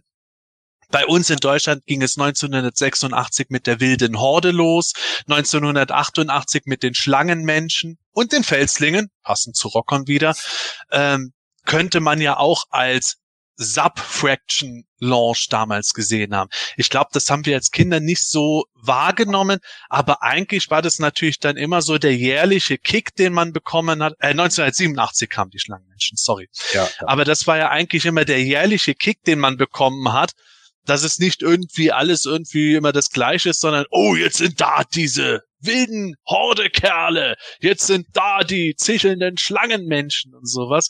Ich glaube, das hat natürlich auch sagen wir mal, ein Soft Launch dazu beigetragen, dass man gut bei der Stange gehalten wurde. Ja, auf jeden Fall. Also ich fand auch da äh, äh, zu dem Zeitpunkt, also was ihr über die Minicomics gesagt hat, kann ich nur hundertprozentig zustimmen, weil ich auch immer, äh, vor allen Dingen als du die Wecker äh, erwähnt hast, jetzt werde ich unscharf hier, gibt's da nicht. So, äh, äh, äh, als du die Wecker erwähnt hast, da, da ist mir immer diese Szene, wie Ram Man durch den einen durchballert. Ja, das ist so ein Image hat sich, hat sich so eingebrannt bei mir, genauso wie dieser, dieses riesige Monster mit dem offenen Gehirn, das dann gefesselt ja. wird und dann von He-Man ein paar aus, ausgenockt wird, der Manticore, der rumgeschmissen wird, einfach geil. Das sind einfach so geile Szenen, die einfach, äh, das hat für mich auch einfach Masters dann ausgemacht. Es war für mich halt einfach so diese Barbarenwelt und das passte dann eben. Und wie gesagt, die wilde Horde und sowas, das war natürlich auch so, das ist ja eine Geschichte, habe ich glaube ich schon dreimal erzählt im, im Quartett. Ich erzähle sie ein viertes Mal. Äh, ich war beim Kumpel irgendwie und und äh, der Vater kam halt rein und der Kumpel hatte halt eine Dschungelbuchtapete und sagte dann, ja, es gibt neue Masters und er zeigte auf King Louis und sagt, und der eine sieht aus wie der. Und ich dann so, er meinte wahrscheinlich Grislor. Aber ich habe dann auch nur gesagt so, aha, ja. Und ich war damals schon so misstrauisch als Kind, ne, weil ich ja Erwachsene kannte, die einen einfach verarschen wollen. So und deswegen habe ich dann so gesagt, ah ja, okay. bin ich so nach Hause gefahren mit dem Fahrrad, ne, aber dann so ganz scheinheilig zu meiner Mutter so, gehst du morgen einkaufen? so, ich will mal mit. Ja, einfach um auf Nummer sicher zu gehen. Und dann stand ich halt in dem Wandparker vor dem vor dem Regal und und äh, tatsächlich dann in dem Moment äh, die neuen Masters mit dieser schwarzen Fledermaus, der Hammer. So. Und da ja, war ich natürlich war ich hooked. So, die fand ich einfach nur hammer hammer gut. Und was äh, ganz kurz noch, was zu den Fraktionen anging, für mich waren die Fraktionen tatsächlich eindeutig, ja auch wegen des Kometen, den wir hatten, weil bei uns tatsächlich diese Werbeposter auslagen wo dann die Fraktionen einzeln ja, ja abgebildet ja. waren mit den mit den Figuren. Und dadurch wurde man äh, oder wurde ich zumindest, aber auch viele andere bei uns in der in der Grundschule oder in, im Kindergarten äh, wurden dadurch halt einfach geprägt. Und einige haben halt auch gedacht, die Kometenjungs, also Sto Rockon und Stone, die Kometenjungs, das wäre so ein geiler deutscher Fraktionsname gewesen. Englisch Comet Warriors, Deutsch, die Kometenjungs. Die Kometenjungs. So, die, die wurden halt von einigen wirklich dann bei uns auch im Kindergarten oder auf dem Schulhof, wie auch immer, wurden als eigene Fraktion gehandelt, die halt einfach nur mit He-Man zusammenarbeitet. Ja. ja. Ja, aber man muss einfach sagen, die hatten es halt einfach schon drauf damals. Ich meine, äh, immer wieder diese neuen Fraktionen und die waren halt einfach auch echt cool, diese neuen Fraktionen. Und die wussten halt, dass sie vor allem ähm, die, die, ja, okay, die, die Rock People waren ja nur zu zweit, aber die anderen waren halt immer Evils. Und die Evils kommen natürlich ähm, haben natürlich auch für mehr Diskussionen gesorgt ähm, in, Elternhäusern teilweise, aber die kamen natürlich bei den Kids besser an. Gerade bei den bei den Jungs wahrscheinlich. Die Monster, ähm, die Horde, danach die Schlangenmenschen, das waren natürlich extrem coole Fraktionen. Das muss man einfach mal festhalten. Irgendwann und, müssen wir noch mal diese ZDF-Dokumentation Monster im Kinderzimmer ja. durchnehmen. ja, liebe Hörer und Zuschauer, sagt uns gerne mal auch an Quartett der Planetitörnia Bescheid oder in den YouTube-Kommentaren, ob ihr äh, unseren Talkback zu Monster im Kinderzimmer mal hören wollt, könnten wir tatsächlich aufnehmen. Ja. ja mit den Fraktionen, Michael, ich frage mich immer wieder, Gut, es ist natürlich leichter, sich irgendwelche Fantasiegestalten auszudenken, aber tatsächlich die Felslinge sind ja nur zu zweit geblieben und ich kenne es sogar noch von älteren äh, Jahrgängen, sagen wir mal, die eher in Mitte, Ende der 70er geboren wurden oder noch früher, die dann halt gesagt haben, ja, also so die Felslinge, das war nicht mehr Masters of the Universe für sie. Kann ich auch verstehen, weil die natürlich optisch ja vollkommen von dem eigentlichen Master-Stil abgegangen sind. Aber ist es vielleicht dann bei uns auch so unsere Altersklasse gerade, dass wir uns an die auch noch gerne erinnern? Kann durchaus sein. Also ich, ich, ich mochte die immer total, die, die Felslinge. Die waren für mich ähm, immer super und die, die für mich, ich, ich habe mich da glaube ich auch nie gefragt, ob die jetzt da mit reinpassen oder nicht. Natürlich nicht. haben die mit reingepasst. Aber cool, die kann man zu Steinen machen und, und konnte man super ähm, benutzen. Habe ich ja auch schon mal ein paar Mal Vielleicht erzählt. Vielleicht gerade werfen. Das vielleicht nicht, aber ich habe, habe ja auch schon ein paar Mal erzählt. Wir haben ja immer ähm, ein, einer meiner besten Freunde damals, die hatten ein riesiges Haus mit riesigem Garten. Und bei dem haben wir immer Masters of the Universe Figuren im Garten ver verste also verstecken gespielt. Also äh, einer musste verstecken, die anderen haben halt weggeschaut und dann musste man die wiederfinden. Und da waren mhm. natürlich die Steine super, da war Mossman super. Also da haben wir quasi keine Geschichten gespielt, man musste ja die Figuren wiederfinden. Und das hat auch äh, tierisch Spaß gemacht damals. Und ähm, da waren die Felslinge super dafür. Und ich, ich mochte die auch total vom Design. In den Geschichten, finde ich, waren sie auch cool. Im Hörspiel, auch im Minicomic, top. Ähm, aber es, es mag schon was dran sein, dass das dass für viele, gerade ältere, die, die, die vielleicht Mitte, Anfang der 70er geboren waren, dann, dann einfach der Break zu heftig war. Die, die wollten hört man ja öfters, für die ist oftmals dies, diese Frühzeit um Alcala noch sehr, sehr prägend, aber die späteren Sachen ähm, dann, dann immer weniger. Zumindest bei manchen, ähm, weil, weil es bisschen von diesem barbarischen Sword and Sorcery bisschen weggeht natürlich in eine andere Richtung, aber ähm, ich war voll die Zielgruppe und mich hat's auch voll erwischt. Ähm, damals. Und noch eine Geschichte kurz dazu, weil es ja auch zu dem nächsten Launch faktisch übergeht. Und zwar ist ja irgendwann mal Shira rausgekommen. Und da und prompt wird's eingeblendet. ähm, da hatte, da waren Bekannte, ähm, das war kein, kein, in dem Sinn kein Freund von mir, aber meine Eltern waren halt Bekannte von meinen Eltern und da haben die Eltern ähm, die, die waren in Amerika, in den USA übergangsweise und der, so der Sohn und die waren dann irgendwann mal im Urlaub wieder in Deutschland und ähm, mit denen waren wir zusammen irgendwo, ich weiß nicht, wo das war, aber ich kann mich noch an dieses, es war in irgendeinem See erinnern. Und dann hat der eben erzählt, dass es, dass es, dass Simon ja eine Schwester hat und, und dass es da schon Shira-Figuren gibt in den USA und ich, ich habe es ihm aber halt nicht geglaubt, ähm, weil die gab's halt bei uns nicht. Ja, klar. Und, und irgendwann später kamen die dann halt, dann fand ich das eigentlich auch ganz spannend. Ich habe nicht viele Shira-Figuren gehabt. Ich habe, ähm, ich glaube, Shira Entraptor habe ich gehabt in eins von diesen Pferden. Ähm, war irgendwie, weiß ich nicht, die, die fand ich ganz okay, aber und Bow, glaube ich, hatte ich noch. Aber ansonsten war ich jetzt äh, kein großer Shira-Fan, aber die ein oder andere Figur hat man trotzdem bekommen. Ich weiß zwar nicht wann und in welchem Zusammenhang, aber ähm, das, das war dann so, so ein Soft-Launch für mich. Also ich habe schon quasi, ähm, ich wurde quasi gespoilert schon auf die Figuren und danach kamen sie. Ja, das ist äh, tatsächlich ein guter Übergangspunkt, äh, solange wir noch in den 80ern verbleiben. Ich denke ja, dass äh, wir drei jetzt keine große Überraschung euch, liebe Zuschauer und Zuhörer, geben, wenn ich sage, wir sind alle drei Männer und haben deswegen mit äh, der Princess of Power Toiler nicht äh, so viel intensiven Kontakt gehabt, wie man es äh, möglicherweise von Mädchen in dem Alter erwarten konnte.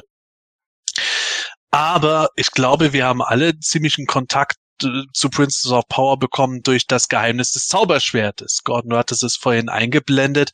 Das war ja das große Ding. Für mich auch immer noch gefühlt das, was ich zigmal äh, auf RTL oder auf Video dann geguckt habe, wodurch für mich automatisch äh, klar war, die Horde ist eigentlich von Iteria und Shira ist Siemens Schwester und gehört auch irgendwo dazu es, ich erinnere mich auch noch, dass ich die Princess of Power Figuren durchaus interessiert im Spielzeuggeschäft gesehen habe. Die hingen tatsächlich direkt neben den Masters of the Universe bei uns mhm. in Bitburg, was ich auch sehr clever natürlich fand. Zugleich aber waren die halt doch zu ja, zu sehr für auf Mädchen gemacht gewesen. Da hat das Barbie-Team, das damalige, auch ganz äh, viel äh, auf politischem Wege auch gemacht, um das Ding äh, steuern zu können. Dadurch kam das für mich nicht unbedingt in Frage, aber die Faszination ist für mich trotzdem geblieben, weswegen ich heute zum Beispiel unter anderem eine Double Trouble noch habe. Nichtsdestotrotz das Geheimnis des Zauberschwertes, das war für mich so der gefühlt erste Kick-off-Launch, den ich als solchen auch irgendwie wahrgenommen habe. Da ist jetzt was Großes Neues, das mit dem Tamtam -Tam auch kommt, eben durch diesen Film, der ja eigentlich war. Oder sehe ich das irgendwie bisschen zu enthusiastisch aus meiner Erinnerung heraus? Ja, ich meine, wenn es für dich so war, war es halt so. Ne? Also ich kann es nicht bestätigen, weil ich habe den Film damals nicht gesehen. Ach äh, so. Nee, das lag Ach, nämlich daran. das Ding genauso, okay. Nee, ich äh, das Witzige war, ich war mit meinem Cousin in Hamburg bei äh, seinem Stiefvater und äh, wir wir waren dann ähm, wir sind dann äh, tatsächlich äh, an einem Kino vorbeigegangen und da waren halt die Plakate, ne? Da war so ein Plakat und dann gibt's ja neben dem neben dem Poster sind dann immer so kleine, äh, wo so mhm, Filmausschnitte ja. drin sind. Ja. Und da waren dann die Horde Trooper irgendwie abgebildet und da dachte ich noch so, äh, ja, oh, okay. Und ich meine auch, dass es den Horde Trooper da schon gab als Figur. Also, dass wir den auch wiedererkannt haben, mein Cousin und ich. Wir wollten auf jeden Fall rein in den Film.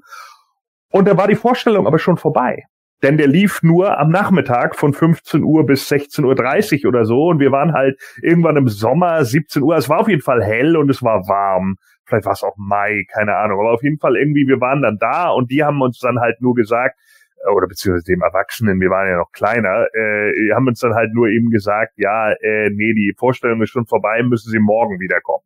Wir sind aber am nächsten Morgen weggefahren, also wir mussten wieder zurück nach Sylt und deswegen haben wir dann den Film nicht geguckt und stattdessen haben wir dann zu Hause Hector, der Ritter ohne Furcht und Tadel mit Bud Spencer geguckt. ne? Und ja, Shira, Shira, ich kannte genauso wie du äh, Shira dann hinterher aus dem aus dem Verkaufhaus bei uns. Harvey Jensen hatte die, ähm, die hingen auf einem extra Regal aber in der gleichen Ecke wie die Masters halt.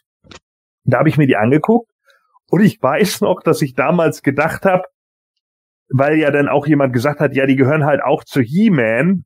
Und ich habe mir Bo angeguckt und habe gesagt, das ist doch kein He-Man. So. ja, weil, weil der halt ja. einfach der, der ja, Schmalhans. So breit. Ja, ne? Der Schmalhans gegen die anderen Jungs war. Und da habe ich halt so gedacht, warum, warum hat er denn nicht auch den Körper dann wenigstens so? Ne? Das war irgendwie total komisch. Und dann hat ja auch einer irgendwie dann irgendwie erzählt, ja, äh, äh, Shira kämpft ja gegen Hordak und so. Und ich habe dann gesagt, nee, Hordak, weil ich kannte ja den Cartoon nicht. Und da habe ich halt immer auch gesagt, so, nee, Hordak hat ein Masters of the Universe Logo, kein She-Ra Logo, der gehört zu He-Man. Und das war dann für mich auch so. Ich habe damals auch nur eine She-Ra Figur besessen. Also ich hatte äh, zu einem Geburtstag habe ich eine Freundin auch aus dem Kindergarten oder aus der Grundschule, weiß ich nicht mehr genau, eingeladen und die hat mir Entraptor geschenkt. Und das war dann auch tatsächlich die einzige Figur, die ich äh, hatte von von Shira und ich bin mir sogar relativ sicher, dass ich nicht mal den Namen von ihr damals wusste.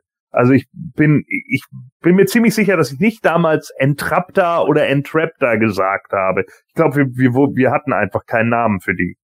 Aber die war, die war aber ziemlich cool tatsächlich, die Figur. Ja. Weil, ähm, äh, ich weiß nicht wieso, weil kann ich mich ja null dran erinnern. Ich habe ja so ein Kindheitsfoto, da, da sind zwei Entraptors auf diesem Foto mit drauf. Keine Ahnung, wieso ich zwei Entraptors hatte. ähm, frag mich nicht, ähm, ob, ob das von einem, von einem Freund war. Das kann natürlich sein, weiß ich nicht. Aber ich kann mich ähm, dran erinnern, den Kinofilm, den, den habe ich im Kino gesehen, den, den Geheimnis des Zauberschwerts. Und zwar in der Nachmittagsvorstellung. Und in, in Altötting im Kino damals, da waren ja immer entweder um, um waren die um 13 Uhr oder um 15 Uhr, wie du, wie du gerade gesagt hast, Gordon. Und auch immer an, die, an diese kleinen Vorschaubilder kann ich mich auch erinnern. Die waren immer super. Ähm, ja, und den habe ich da gesehen und ähm, ich kann mich allerdings nicht erinnern, ob das quasi der, der Startschuss für Shearer für mich war. Ähm, schwer zu sagen, aber ähm, wie gesagt, paar, paar Figuren hatte ich und Bo konnte ja zumindest das Herz schlagen äh, als Action-Feature. Ähm, ich habe meinen Bo schwarz gar nicht so unclever gemacht. Ja, Hebel so ja.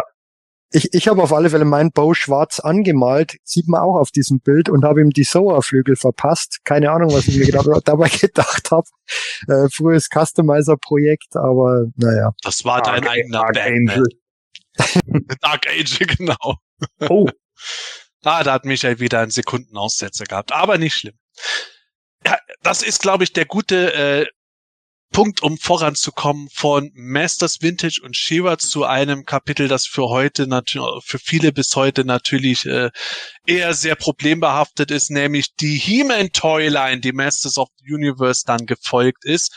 Masters wurde ja nicht eingestellt zugunsten der He-Man im Weltraum Toyline und der New Adventures of He-Man Cartoon Serie, sondern das ist gekommen, weil man nach den Umsatzeinbrüchen beim Motu keinen äh, ja, keinen Erfolg mehr gesehen hat, nicht geglaubt hat, dass das System noch funktionieren kann.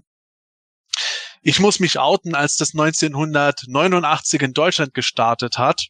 Was heißt outen? Ich habe es oft genug gesagt. Ich war hin und weg, weil ich den Start eben durch die Harper Comics erlebt habe. War natürlich praktisch durch den gleichen Zeichner und da hat man auch den Übergang gesehen gehabt. Und ja, klar, aus heutiger Sicht kann man viel drüber reden. Das wäre wieder eine eigene Folge wert, aber als Kind habe ich halt auf die Figuren und die Fahrzeuge gegeiert, habe leider sehr wenig davon bekommen, aber habe dann natürlich auch die mit den Masters kombiniert, auch wenn sie nicht die gleiche Statur hatten. Das war halt natürlich schon ein großer Motu-Launch oder im weitesten Sinne Motu-Launch. Es war ja eben nicht Motu. Habt ihr das auch so bewusst als diesen Cut wahrgenommen oder war dir da schon eher ein bisschen raus aus dem Thema wieder? Michael. Ich war, glaube ich, teilweise schon, oder es waren, waren so die Ausläufer. Ähm, mich hat schon noch interessiert, aber dann, da, da gingen dann schon andere Themen los. Dann ähm, ging, kam ja dann irgendwann auch der Gameboy und, und, und Computerspiele und das war dann einfach irgendwie interessanter. Aber diesen, diesen ähm, harten Cut habe ich schon wahrgenommen irgendwie, weil der Spruch halt, den man dann jetzt auch öfters mal hört, das ist doch nicht He-Man. Und ähm, habe ich mir damals auch gedacht, das sah einfach nicht mehr wie der He-Man aus, den man kannte. Ähm, und dann war man schon eher enttäuscht. Die Karten waren auch nicht mehr so cool irgendwie wie früher.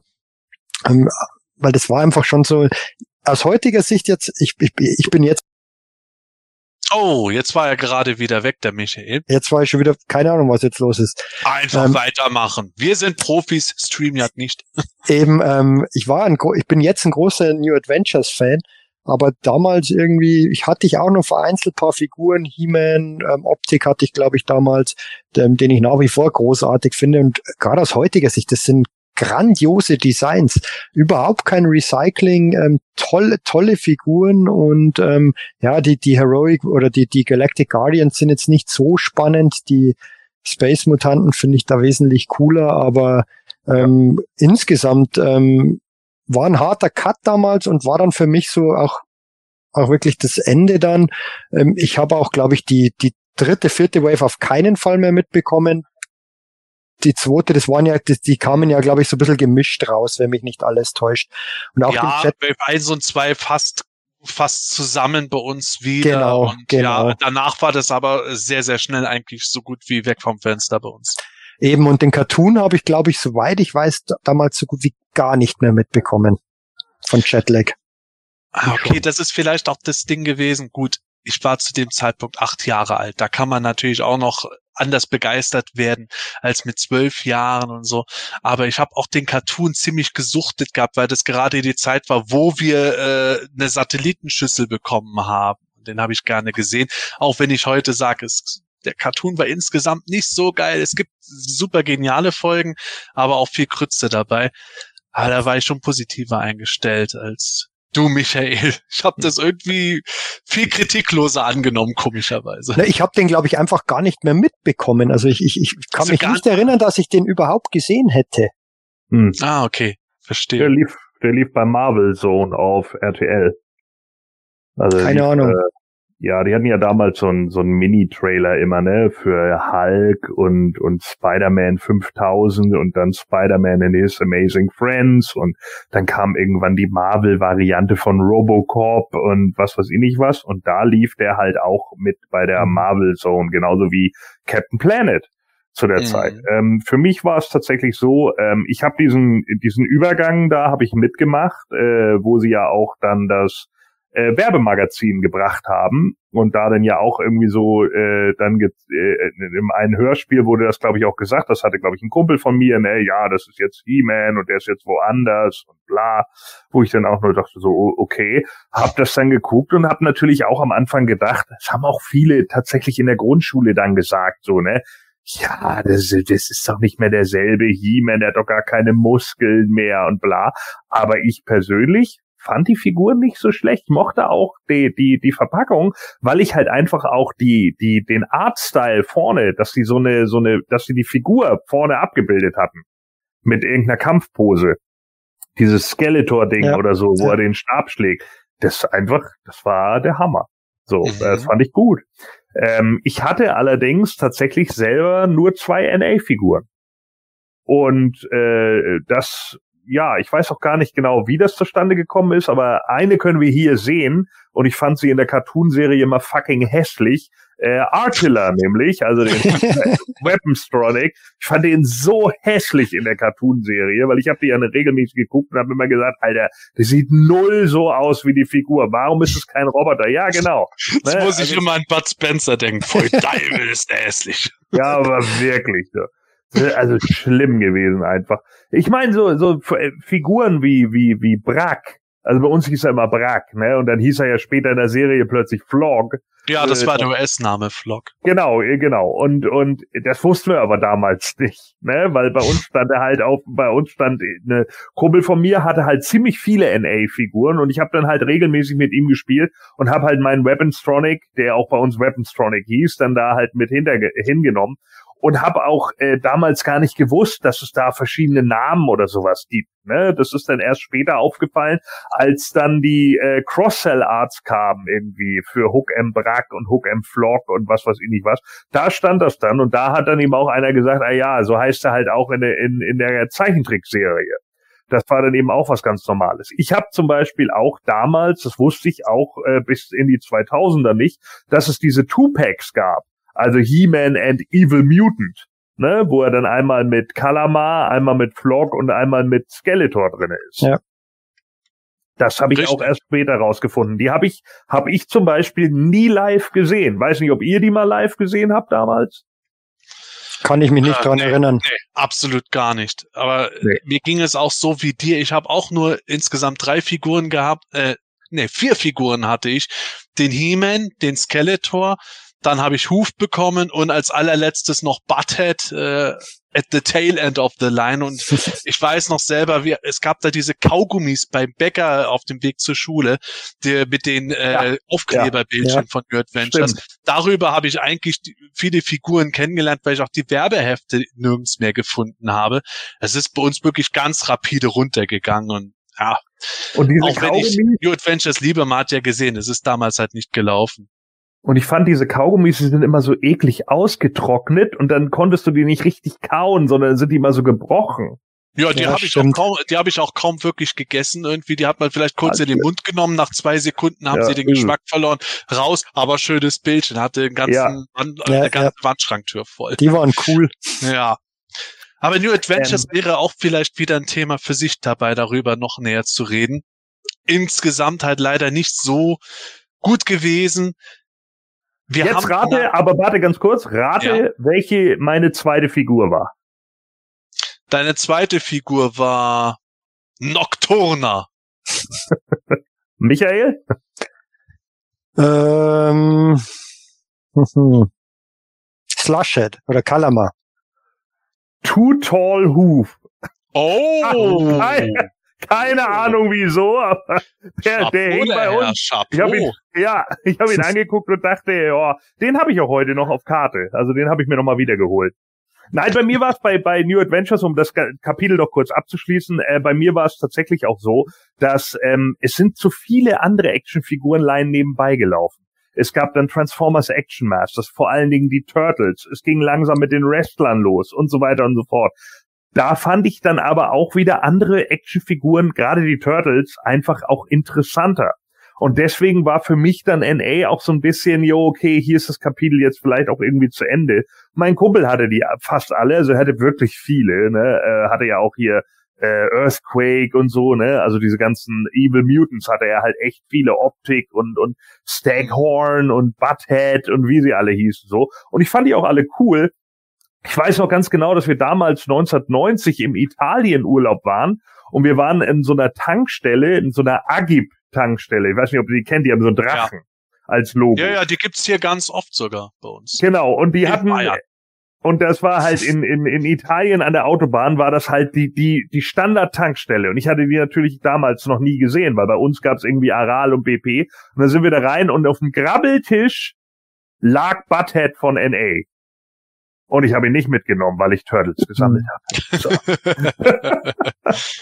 ja, gut, Butthead war ja auch nicht so super. Ja. Sei froh, dass es kein Missile Armor Icarius war. ja.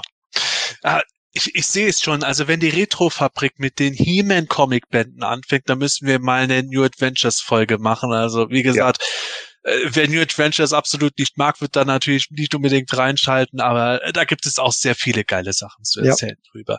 Aber damals halt eben der große Launch, der leider daneben gegangen ist. Und dann gab es fast zehn Jahre lang nichts mehr von He-Man, was bis heute ja leider noch nachbrennt.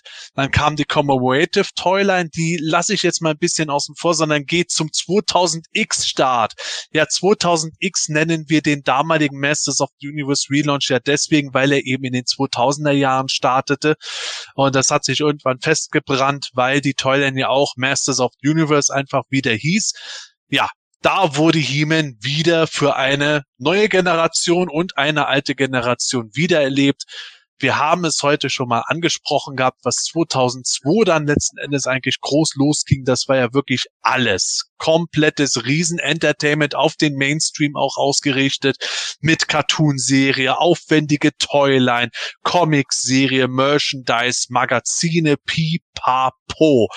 In Deutschland gab es sogar, und da ist es schade, dass der Manuel heute nicht dabei ist, da gab es ja sogar ein großes Kick-Off-Event in Hamburg nämlich und äh, da hat sogar Manuels Sohn damals einen Preis gewonnen, der heute selber auch noch Sammler oder wieder Sammler geworden ist. Also das hat sich da tatsächlich festgesetzt gehabt damals auch zugleich die Zeit, in der Planet Eternia gestartet ist, wo für viele Leute von uns auch das Sammeln eigentlich angefangen hat, ist da natürlich nach mittlerweile 20 Jahren sehr nostalgisch geprägt, aber möglicherweise auch, oder ich würde sagen definitiv zu Recht, denn ich habe an die 2000X-Zeit sowohl ans Sammeln als auch den Cartoon, als auch viele von den Geschichten, die wir dort serviert bekommen haben, extrem positive Erinnerungen. Stichwort Kälter Day etc.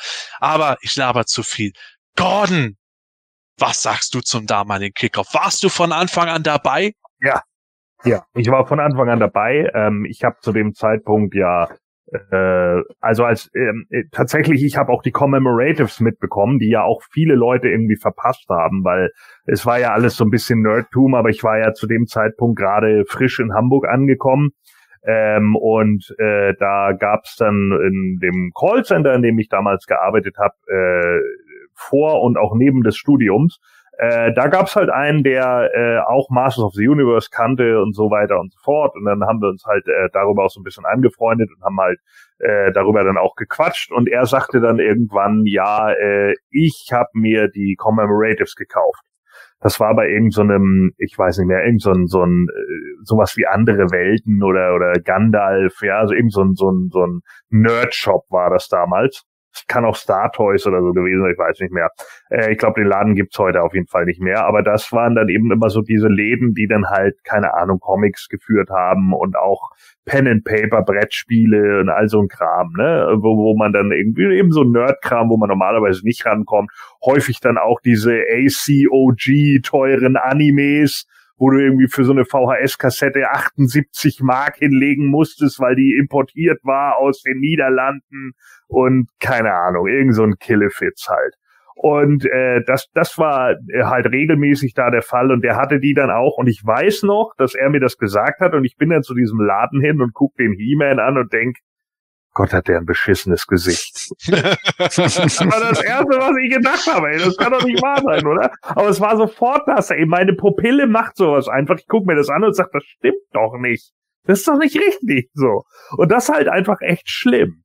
Und naja, dann ging's halt weiter, ne? Dann wurde irgendwann dann, äh, ich bin dann ja auch mal auf PE und auch He-Man Org damals und keine Ahnung, es gab ja noch alle möglichen äh, äh, kleineren äh, Foren, wo dann auch eben mal so über über äh, ja Retro-Sachen geredet wurde und so.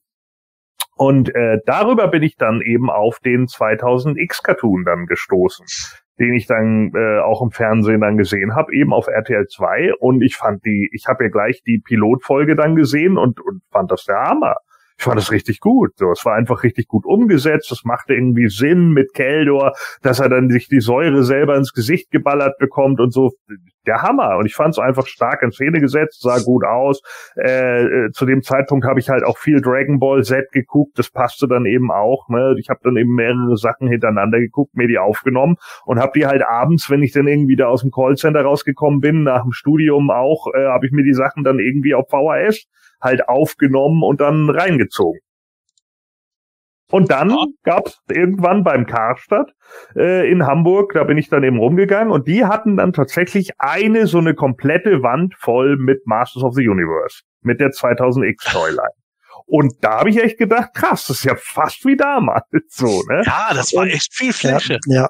Ja, es war nicht wenig. Und ich weiß noch, dass ich dann äh, Figuren gekauft hatte, die die äh, VHS-Kassetten dabei hatten, weil ja die die die ja. Pilot äh, ja. die Pilotfolge glaube ich auf drei Kassetten aufgeteilt waren ja. oder so. Ja, das war ja ein Dreiteiler. Genau und und äh, ich weiß jetzt gar nicht mehr, wer die Kassetten dabei hatte. Ich glaube, Man at Arms war es. Es waren die beiden hellen He-Man, Man at Arms und Stratos. Ja, genau. Und die habe ich dann nämlich auch als Figuren noch gehabt und und äh, dann hatte ich später, glaube ich, noch hier wie hieß der noch, der mit den Squeeze-Arm Snake Crush Skeletor? Ja. Ja, den hatte ich zum Beispiel noch. Und, mein Guilty äh, Pleasure. ich wollte aus dem äh, tatsächlich damals und da das hat tatsächlich über auch ein Stück weit über PE. Äh, ich wollte, da war ich aber noch nicht angemeldet. Äh, ich wollte ein Custom tatsächlich daraus machen. Ich wollte ein Squeeze 2000X Custom daraus machen. Ist aber nie was geworden. Ja, wäre ja auch logisch gewesen. Ja. Ja, aber man hat ja wirklich gemerkt, Mattel wollte es da wissen. Wir wissen heute, es hat leider nicht so geklappt, wie sie wollten. Es ist nicht bei den Kindern so angekommen, wie sie wollten. Und die Sammler waren damals einfach nicht genug und finanzkräftig genug ähm, als prozentualer Anteil. Leider, leider. Aber so dieser Start, das war ja auch so die Zeit, für mich zumindest, wo man erstmals voll im Internet irgendwo sich ausgetauscht hat und groß gemacht hat. Das war ja die große Zeit der Message-Boards, auch nach den Mailinglisten, wo man auch immer mehr mit Bildern gepostet hat, wo halt ein 300 oder 200 Pixel großes Bild schon super Qualität war und man hat dann aus den USA schon was gesehen, dass da Toys R Us New York City den großen 2000X Launch gemacht hat und man hat selber sich die ersten Figuren mit Action-Sprachchip unbedingt bestellen müssen, weil es den Chip in Deutschland nicht geben sollte und sowas. Äh, also es war auch schon die An Anfangszeit des Sammlertums schon eine krasse Sache. Und dann die Cartoon-Folgen am besten vom US-Sender sich irgendwo gerippt, bevor sie auf RTL 2 in Deutsch gelaufen sind. Der Hammer. Aber Michael, war, warst du auch damals so dabei oder bist du erst später dazu gekommen? Es gibt ja schon durchaus Leute, die heutzutage sagen, 2000X, hä, was, habe ich nie mitbekommen. Nee, doch, ähm, genau wie Gordon jetzt auch erzählt hat, von Anfang an dabei gewesen. Bei mir ähm, habe ich auch schon öfters erzählt, ähm, habe ich die Commemoratives ja Anfang der 2000er in, in, beim Rundtrip durch Kalifornien mit paar Kumpels im Target gesehen. Ähm, das war so dieser erste Kontakt dann wieder. Aha, Masters of the Universe kommt wieder, die kennt man doch. Und dann danach halt, äh, als, als wir wieder in Deutschland waren, dann irgendwie ähm, gegoogelt, äh, nicht gegoogelt, äh, Gehut war das, glaube ich, damals noch. Ja, äh, Google, Google gab's ja nicht. Und ähm, dann hat auch wieder darauf aufmerksam geworden und dann hat einfach die 2000 X-Line voll mitgemacht, wie der Gordon erzählt hat, ähm, Cartoon angeschaut, ähm, in dem Toyladen, wo ich früher als Kind äh, damals in Altötting schon Spielzeug gekauft habe, ähm, damals unten im Keller hatten die die Masters of the Universe Figuren ähm, ich habe in Augsburg studiert, bin ich immer wieder runtergefahren und habe dann immer wieder geschaut, haben sie wieder neue Figuren da, habe dann anfangs auch die Varianten gekauft ähm, und irgendwann bin ich nur dazu übergegangen, einfach nur immer die die die die eigenständigen Charaktere zu kaufen, weil es mir zu viel Varianten waren. Aber die, die habe ich da ja. unten immer bekommen und und ich fand die alle toll. Die habe ich auch alle noch, ähm, alle original verpackt dann noch. Und das hat einfach richtig Spaß gemacht. Und ähm, ja, der Austausch, wie du schon gesagt hast, PE, als dann losging, der Keldor Day, als man dann ähm, sich den Keldor organisiert hat. Und das waren einfach super Zeiten und da ging das alles los. Und da ging es aber auch schon wiederum los ähm, mit, mit dem, war damals auf PE ja auch so, der, der, der Clash zwischen 2000X-Sammlern und Vintage-Puristen und ja, das geht doch ja, nicht. Ja, ja. Und, das, und das kam ja dann jetzt immer wieder bei jeder neuen Toyline. Ja. Und, und aber, aber das, das hat tierisch Spaß gemacht und ähm, ich bin auch nach wie vor, wie schon öfters gesagt und vorher auch schon ein, ein großer Fan des Cartoons, großartig.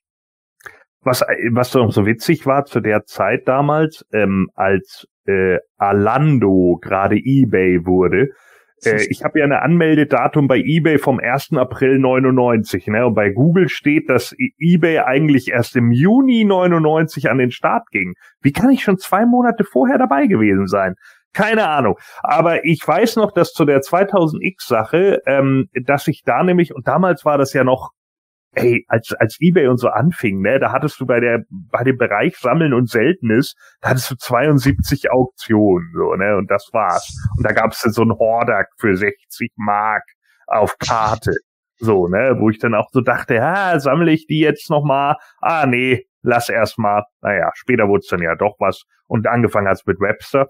Und äh, da weiß ich noch genau, dass ich nämlich bei eBay, als dann die Sammeln- und Seltenes-Kategorie dann in Actionfiguren mehr aufgeteilt wurde und so, da habe ich diese ganzen 2000X-Varianten dann gesehen.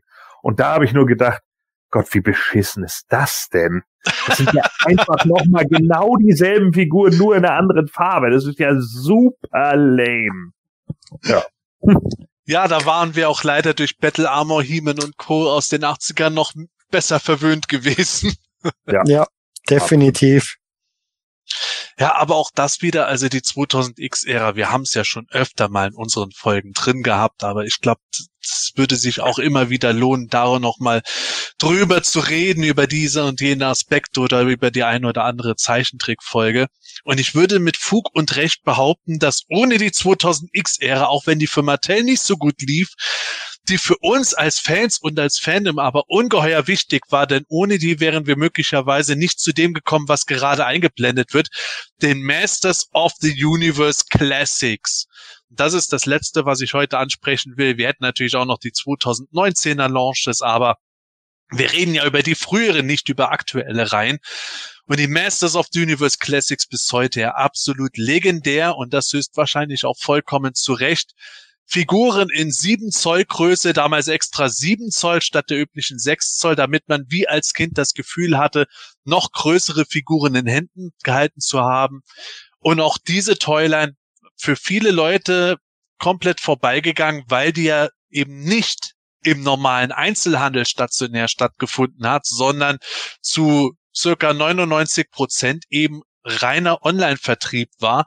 Über meticollector.com damals ja, wir reden oft über Gordons guten Freund Scott Knightley, der der Brandmanager war, der das hauptverantwortlich durchgezogen hat, ohne den es diese Toiler nie gegeben hätte, der leider an seiner eigenen Legende ein bisschen sehr stark äh, den Stuhl absägt oder abgesägt hat, aber nichtsdestotrotz ja. uns, ja, aber nichtsdestotrotz uns die bis heute umfangreichste mit, am weitesten in die Tiefe gehende und sämtliche Brands vereinigende Masters Toyline, die unter anderem sogar dafür gesorgt hat, dass die New Adventures ein bisschen rehabilitiert wurden. Ich habe bei mir im Hintergrund die Classics Optik stehen, wo man gesehen hat, ah, im richtigen Moto-Feeling wären die auch gar nicht so verkehrt gewesen.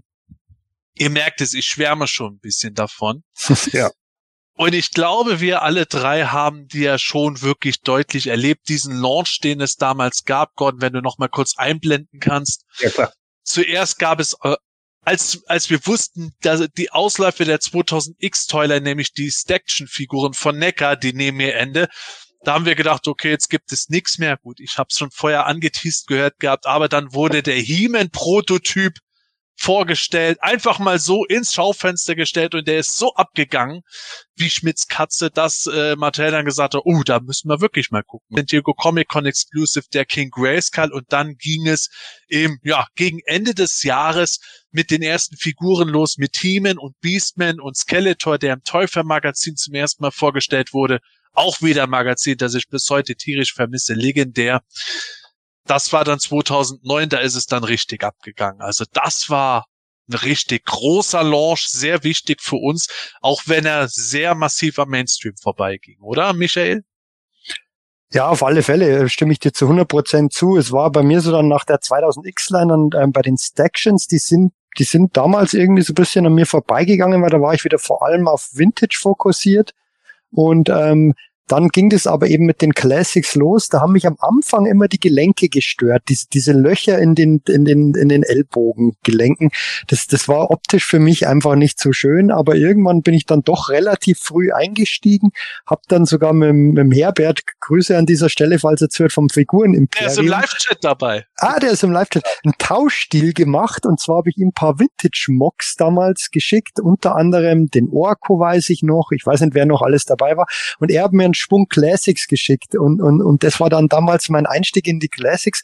Und das war halt wahnsinnig spannend, das alles mitzuerleben, weil, weil das halt einfach dann ähm, immer, immer wieder die, ja, du hast das Teufel-Magazin äh, Magazin eingeblendet, dann wurden einmal Figuren in Magazinen enthüllt, dann gab's ja bei diesen Panels auf der STCC und so weiter immer Enthüllungen, manchmal hier eine Enthüllung, da eine Enthüllung, das ist jetzt schon in der Line dann natürlich, zum Start weniger, da gab's ja nicht so viel, aber ähm, das war einfach eine wahnsinnig spannende Zeit, meiner Meinung nach, und, und hat auch tierisch Spaß gemacht. Und die Line ist nach wie vor großartig.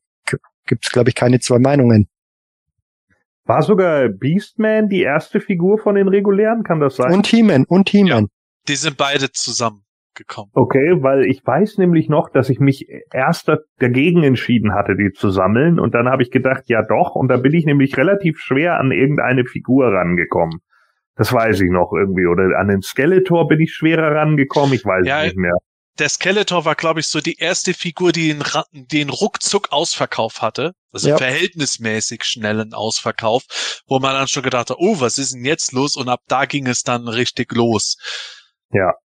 Ja, aber mit Timon und Beastman, das weiß ich noch, das war für mich so der einzige, es ist so jammern auf hohem Niveau, der einzige Wermutstropfen, weil in den 80er mit He-Man und Skeletor angefangen. Bei New Adventures waren He-Man und Skeletor meine ersten Figuren. Bei 2000X habe ich bewusst He-Man und Skeletor als erste Figuren geholt. Und bei Classics hätte ich es halt auch gerne gemacht mit Skeletor statt Beastman. Aber ja, das ist wieder das Nerdtum dabei. Ja. Aber Gordon, würdest du äh, das zustimmen oder anders sehen? Ich habe immer so ein bisschen das Gefühl gehabt, dass die Classics uns auch als Sammler irgendwie haben bisschen mehr erwachsen werden lassen. Insofern, bis dahin haben wir halt Toys gekauft. Gut, dann kamen die Neckar Stactions, aber die Classics waren doch eigentlich so die ersten Masters Sammlerfiguren, die wirklich ganz gezielt auch für Erwachsene produziert waren und nicht eigentlich für Kinder, aber wurden auch für Erwachsene, auch von Erwachsenen gekauft. Ja, ich denke auch, dass das äh, schon so ein Startschuss war für, äh, ich mag dieses Modewort Kidalt übrigens nicht, es klingt scheiße. Äh, aber aber äh, jeder weiß ja, was damit irgendwie dann gemeint ist, ne? deswegen nutze ich es jetzt halt auch mal. Ich denke halt schon, dass das so ein Startschuss war.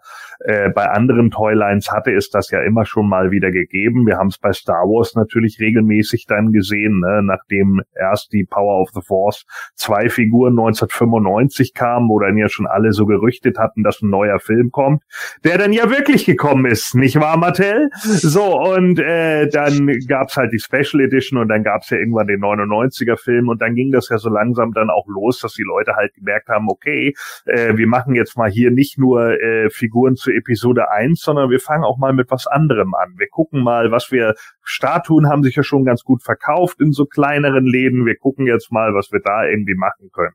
Äh, mit, mit Erwachsenensammlern einfach, ne? Die 77 halt Kinder waren und Star Wars geguckt haben und jetzt eben erwachsen sind und dann trotzdem den Kram kaufen.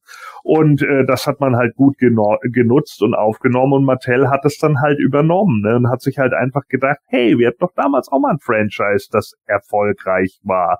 Gucken wir doch mal so, ne? Was, was ist das Schlimmste, was passieren kann? Es funktioniert halt nicht, ja. Und es funktioniert wahrscheinlich besser als ja, jede andere Toyline, die, die, äh, äh, also ich meine jetzt, wie du vorhin gerade sagtest, ne, in die Tiefe gehend einfach. Also was wir da teilweise für Charaktere bekommen haben, auch Obskuritäten, das ist schon, also das ist ja, ich weiß nicht, ich glaube, die einzigen, die das momentan noch schaffen, ist Marvel Legends, oder? Ja, bei G.I. Joe sind sie auch immer wieder mal ja, so weit okay. und bei Transformers machen sie es ab und zu, aber halt eine Toyline über so einen langen Zeitpunkt, die so eine Tiefe erreicht hat, gab es relativ selten bisher. Und das, ja. also da kann man außer Star Wars und Marvel Legends und selbst die haben ja Unterbrechungen und sowas gehabt, nicht mehr viel finden. Im Übrigen nur ganz kurz, Bernhard, ich habe es gelesen, ja, äh, du hast recht, Merman war der erste Blitzausverkauf. Ja, genau. Merman, das weiß ich noch, weil ich habe damals ein Gedicht dazu geschrieben auf Planet Eternia, was ihr euch angucken könntet, wenn die Seite mal wieder läuft. Und äh, da, äh, es ging sieben Minuten und dann war er weg. Ja. Weiß ich noch. Und ich hatte drei Stück gekauft. ja, aber das war ja bei Merman, glaube ich, auch eben dieser besondere Kick, dass man das ja, man kann es doch so sagen, das war die erste Figur von Masters of the Universe, bei denen man bewusst als Fan und Sammler gemerkt hat, hey, ich kann der zweimal kaufen und mach nichts verkehrt, weil der zwei Köpfe hat. Dann habe ich zwei verschiedene Mermänner dabei stehen. Das war mhm. also das, was wir heute oft so als selbstverständlich und normal fast erachten bei Sachen, hör, den brauche ich aber mehrmals wegen Wechselteilen und so. Das hat da auch seinen Anfang genommen. Da muss man auch sagen, das war ein sehr großer Glücksfall, dass die Four Horsemen dort als Designer da ja. waren, wo der Eric Treadway selber so ein Riesenfan war, diese Ideen hatte und der Brandmanager Scott Knightley als Riesenfan dabei war und das so unter der Hand laufen hatte, dass er das äh, so dieses Budget so sich so mehr oder minder ein bisschen hinzwacken konnte und das einfach in Eigenregie mit denen machen konnte. Bei allem, was man heute sagen könnte, ah, das ist nicht so gut gewesen, das ist schlecht gelaufen, das war schon für uns ein sehr großer Glücksfall, sonst hätte es von einer Firma wie Mattel so eine Toyline dem Umfang, glaube ich, nicht gegeben. Da ja. sind schon viel glückliche zu, äh, Umstände zusammengekommen, dass das halt so funktionieren können und irgendwie auch wieder irgendwie genau die Figuren, richtigen Figuren zur richtigen Zeit. Auch schon dieses, dieses Retro-Ding, weil die, sind ja schon stark auf, auf die Vintage-Figuren, ähm, also an denen orientiert und dann immer wieder Klassik-Elemente mit drin und ähm, sieht also das, das nicht umsonst ist die Line so erfolgreich gewesen. Die war einfach, hat einfach absolut ähm, bei den Sammlern den Zeitgeist getroffen und, und, und war einfach perfekt. Ja, und äh, nicht umsonst sind heute heutzutage immer noch genug Leute da. Es gibt viele Leute, die dem 2000X Cartoon hinterher trauen und sich wünschen würden, der wird fortgesetzt. Es gibt ebenso viele, die immer noch sagen, es wäre schön, wenn die Classics noch mal eine Fortsetzung oder zumindest so den letzten Abschluss noch bekämen von den Figuren, die die meisten noch gerne gewollt hätten. Ja, es gibt, es gibt genauso äh, natürlich Leute, die sagen, ja, wir hätten gerne äh, die Vintage Toyline wieder revitalisiert, was ja so ein bisschen so semi-mäßig mit der Super 7 Vintage Collection und jetzt mit den Origins stattgefunden hat. Aber das sind ja noch modernere Beispiele und das würde bei uns den Rahmen sprengen. Ich würde jetzt tatsächlich den Cut machen, weil wir zweieinhalb Stunden schon wieder voll haben und ich habe vorher versprochen, wir werden diesmal kürzer. Aber liebe Zuschauer, liebe Zuhörer, ihr merkt es. Wir sind halt auch Fans mit Leidenschaft und erinnern uns gerne an diese Momente. Ich hoffe, ihr tut es auch. Und ich merke es, wir müssen uns mit diesen einzelnen Toylines und Reihen nochmal ausgiebiger im Detail befassen in anderen Folgen. Von uns war es das heute aber erst einmal. In diesem Sinne, tschüss, bis bald und gute Reise und die Daumen! Jawohl, die Daumen nach oben und ähm, ja, hat wieder riesen Spaß gemacht. Finde ich ein tolles Thema, wieder zu, zu Erinnerungen zu schwelgen. Ähm, können wir wirklich gerne nochmal machen in, in bestimmten Bereichen. Ähm, lasst es uns wissen in den Kommentaren, was ihr da gerne sehen wollen würdet. Und dann schauen wir mal, was sich da umsetzen lässt. Und dann bis zum nächsten Mal. Ja, äh, tschüss, bis dann. Vielen Dank äh, an äh, über 200 Leute, die uns heute zugeschauen haben bis zum Ende. Ihr seid irre, das ist der Oberhammer. Äh, wenn ihr alle, wie gesagt, das Abo dagelassen habt und den Daumen und wie auch immer, dann bin ich vollkommen zufrieden und dann hoffe ich, dass ihr die Glocke anmacht, damit ihr uns das nächste Mal auch seht. Und ich bleibe dabei, dass ihr und ich dafür verantwortlich waren, dass bei der Classic-Serie Geldor gekommen ist. So, Ne? Das haben wir nämlich hart beworben im Quartett. Und äh, darüber wurde gesprochen und dann kam er. Und das war der Oberhammer. Richtig gut. So, und jetzt habe ich natürlich noch äh, äh, für euch eine, äh, ja auch noch eine kleine Voraussicht. Äh, es gibt nämlich äh, neue Figuren. Und zwar hat mich da äh, auch der Scott Knightley nochmal angerufen und hat gesagt, ja, es kommen noch ein paar neue Figuren, äh, Crossover-Figuren für die Turtles of Grayskull raus. Und äh, ja, es soll tatsächlich einen äh, Crossover zwischen Modulok und Groundchuck geben. Und ich habe dann auch gedacht, hey, Groundchuck, was so, den, den kennt doch fast keiner und so und keine Ahnung, ne? Den äh, kennt ihr Groundchuck noch von den Turtles? Ja, ich schon, aber ja. also der ist schon ich nicht. ein bisschen außen vor. Guck mal, Michael schüttelt schon mit dem Kopf, ne? Ja, was ist das ein Biber? Äh, nee, das ist ein, äh, das ist ein Stier. So. So, und, und äh, es ist ein Stier und der, der war dann irgendwie in dem NES-Game so, ne, in, in Turtles 3 das, was keiner hatte, einfach, ne, war das so ein Endgegner irgendwie. Und ich habe dann auch so gedacht, ja gut, und der kam dann irgendwie in der späteren Staffel, die hat doch fast kaum noch einer geguckt, äh, Groundchuck und Dirtbag so Seite an Seite von dem komischen Alien geleitet. Ne, meinst du das irgendwie auch so eine gute Idee? Und dann sagt Scott Knightley, ja wieso? Wir setzen, du kannst die dann zusammensetzen so und dann irgendwie an verschiedenen Sachen, ne, kannst die Hörner abnehmen. Und dann habe ich gesagt, aber Scott, dann ist das doch ein Steck Horn. New Adventures, ich liebe es. Das hemanische Quartett.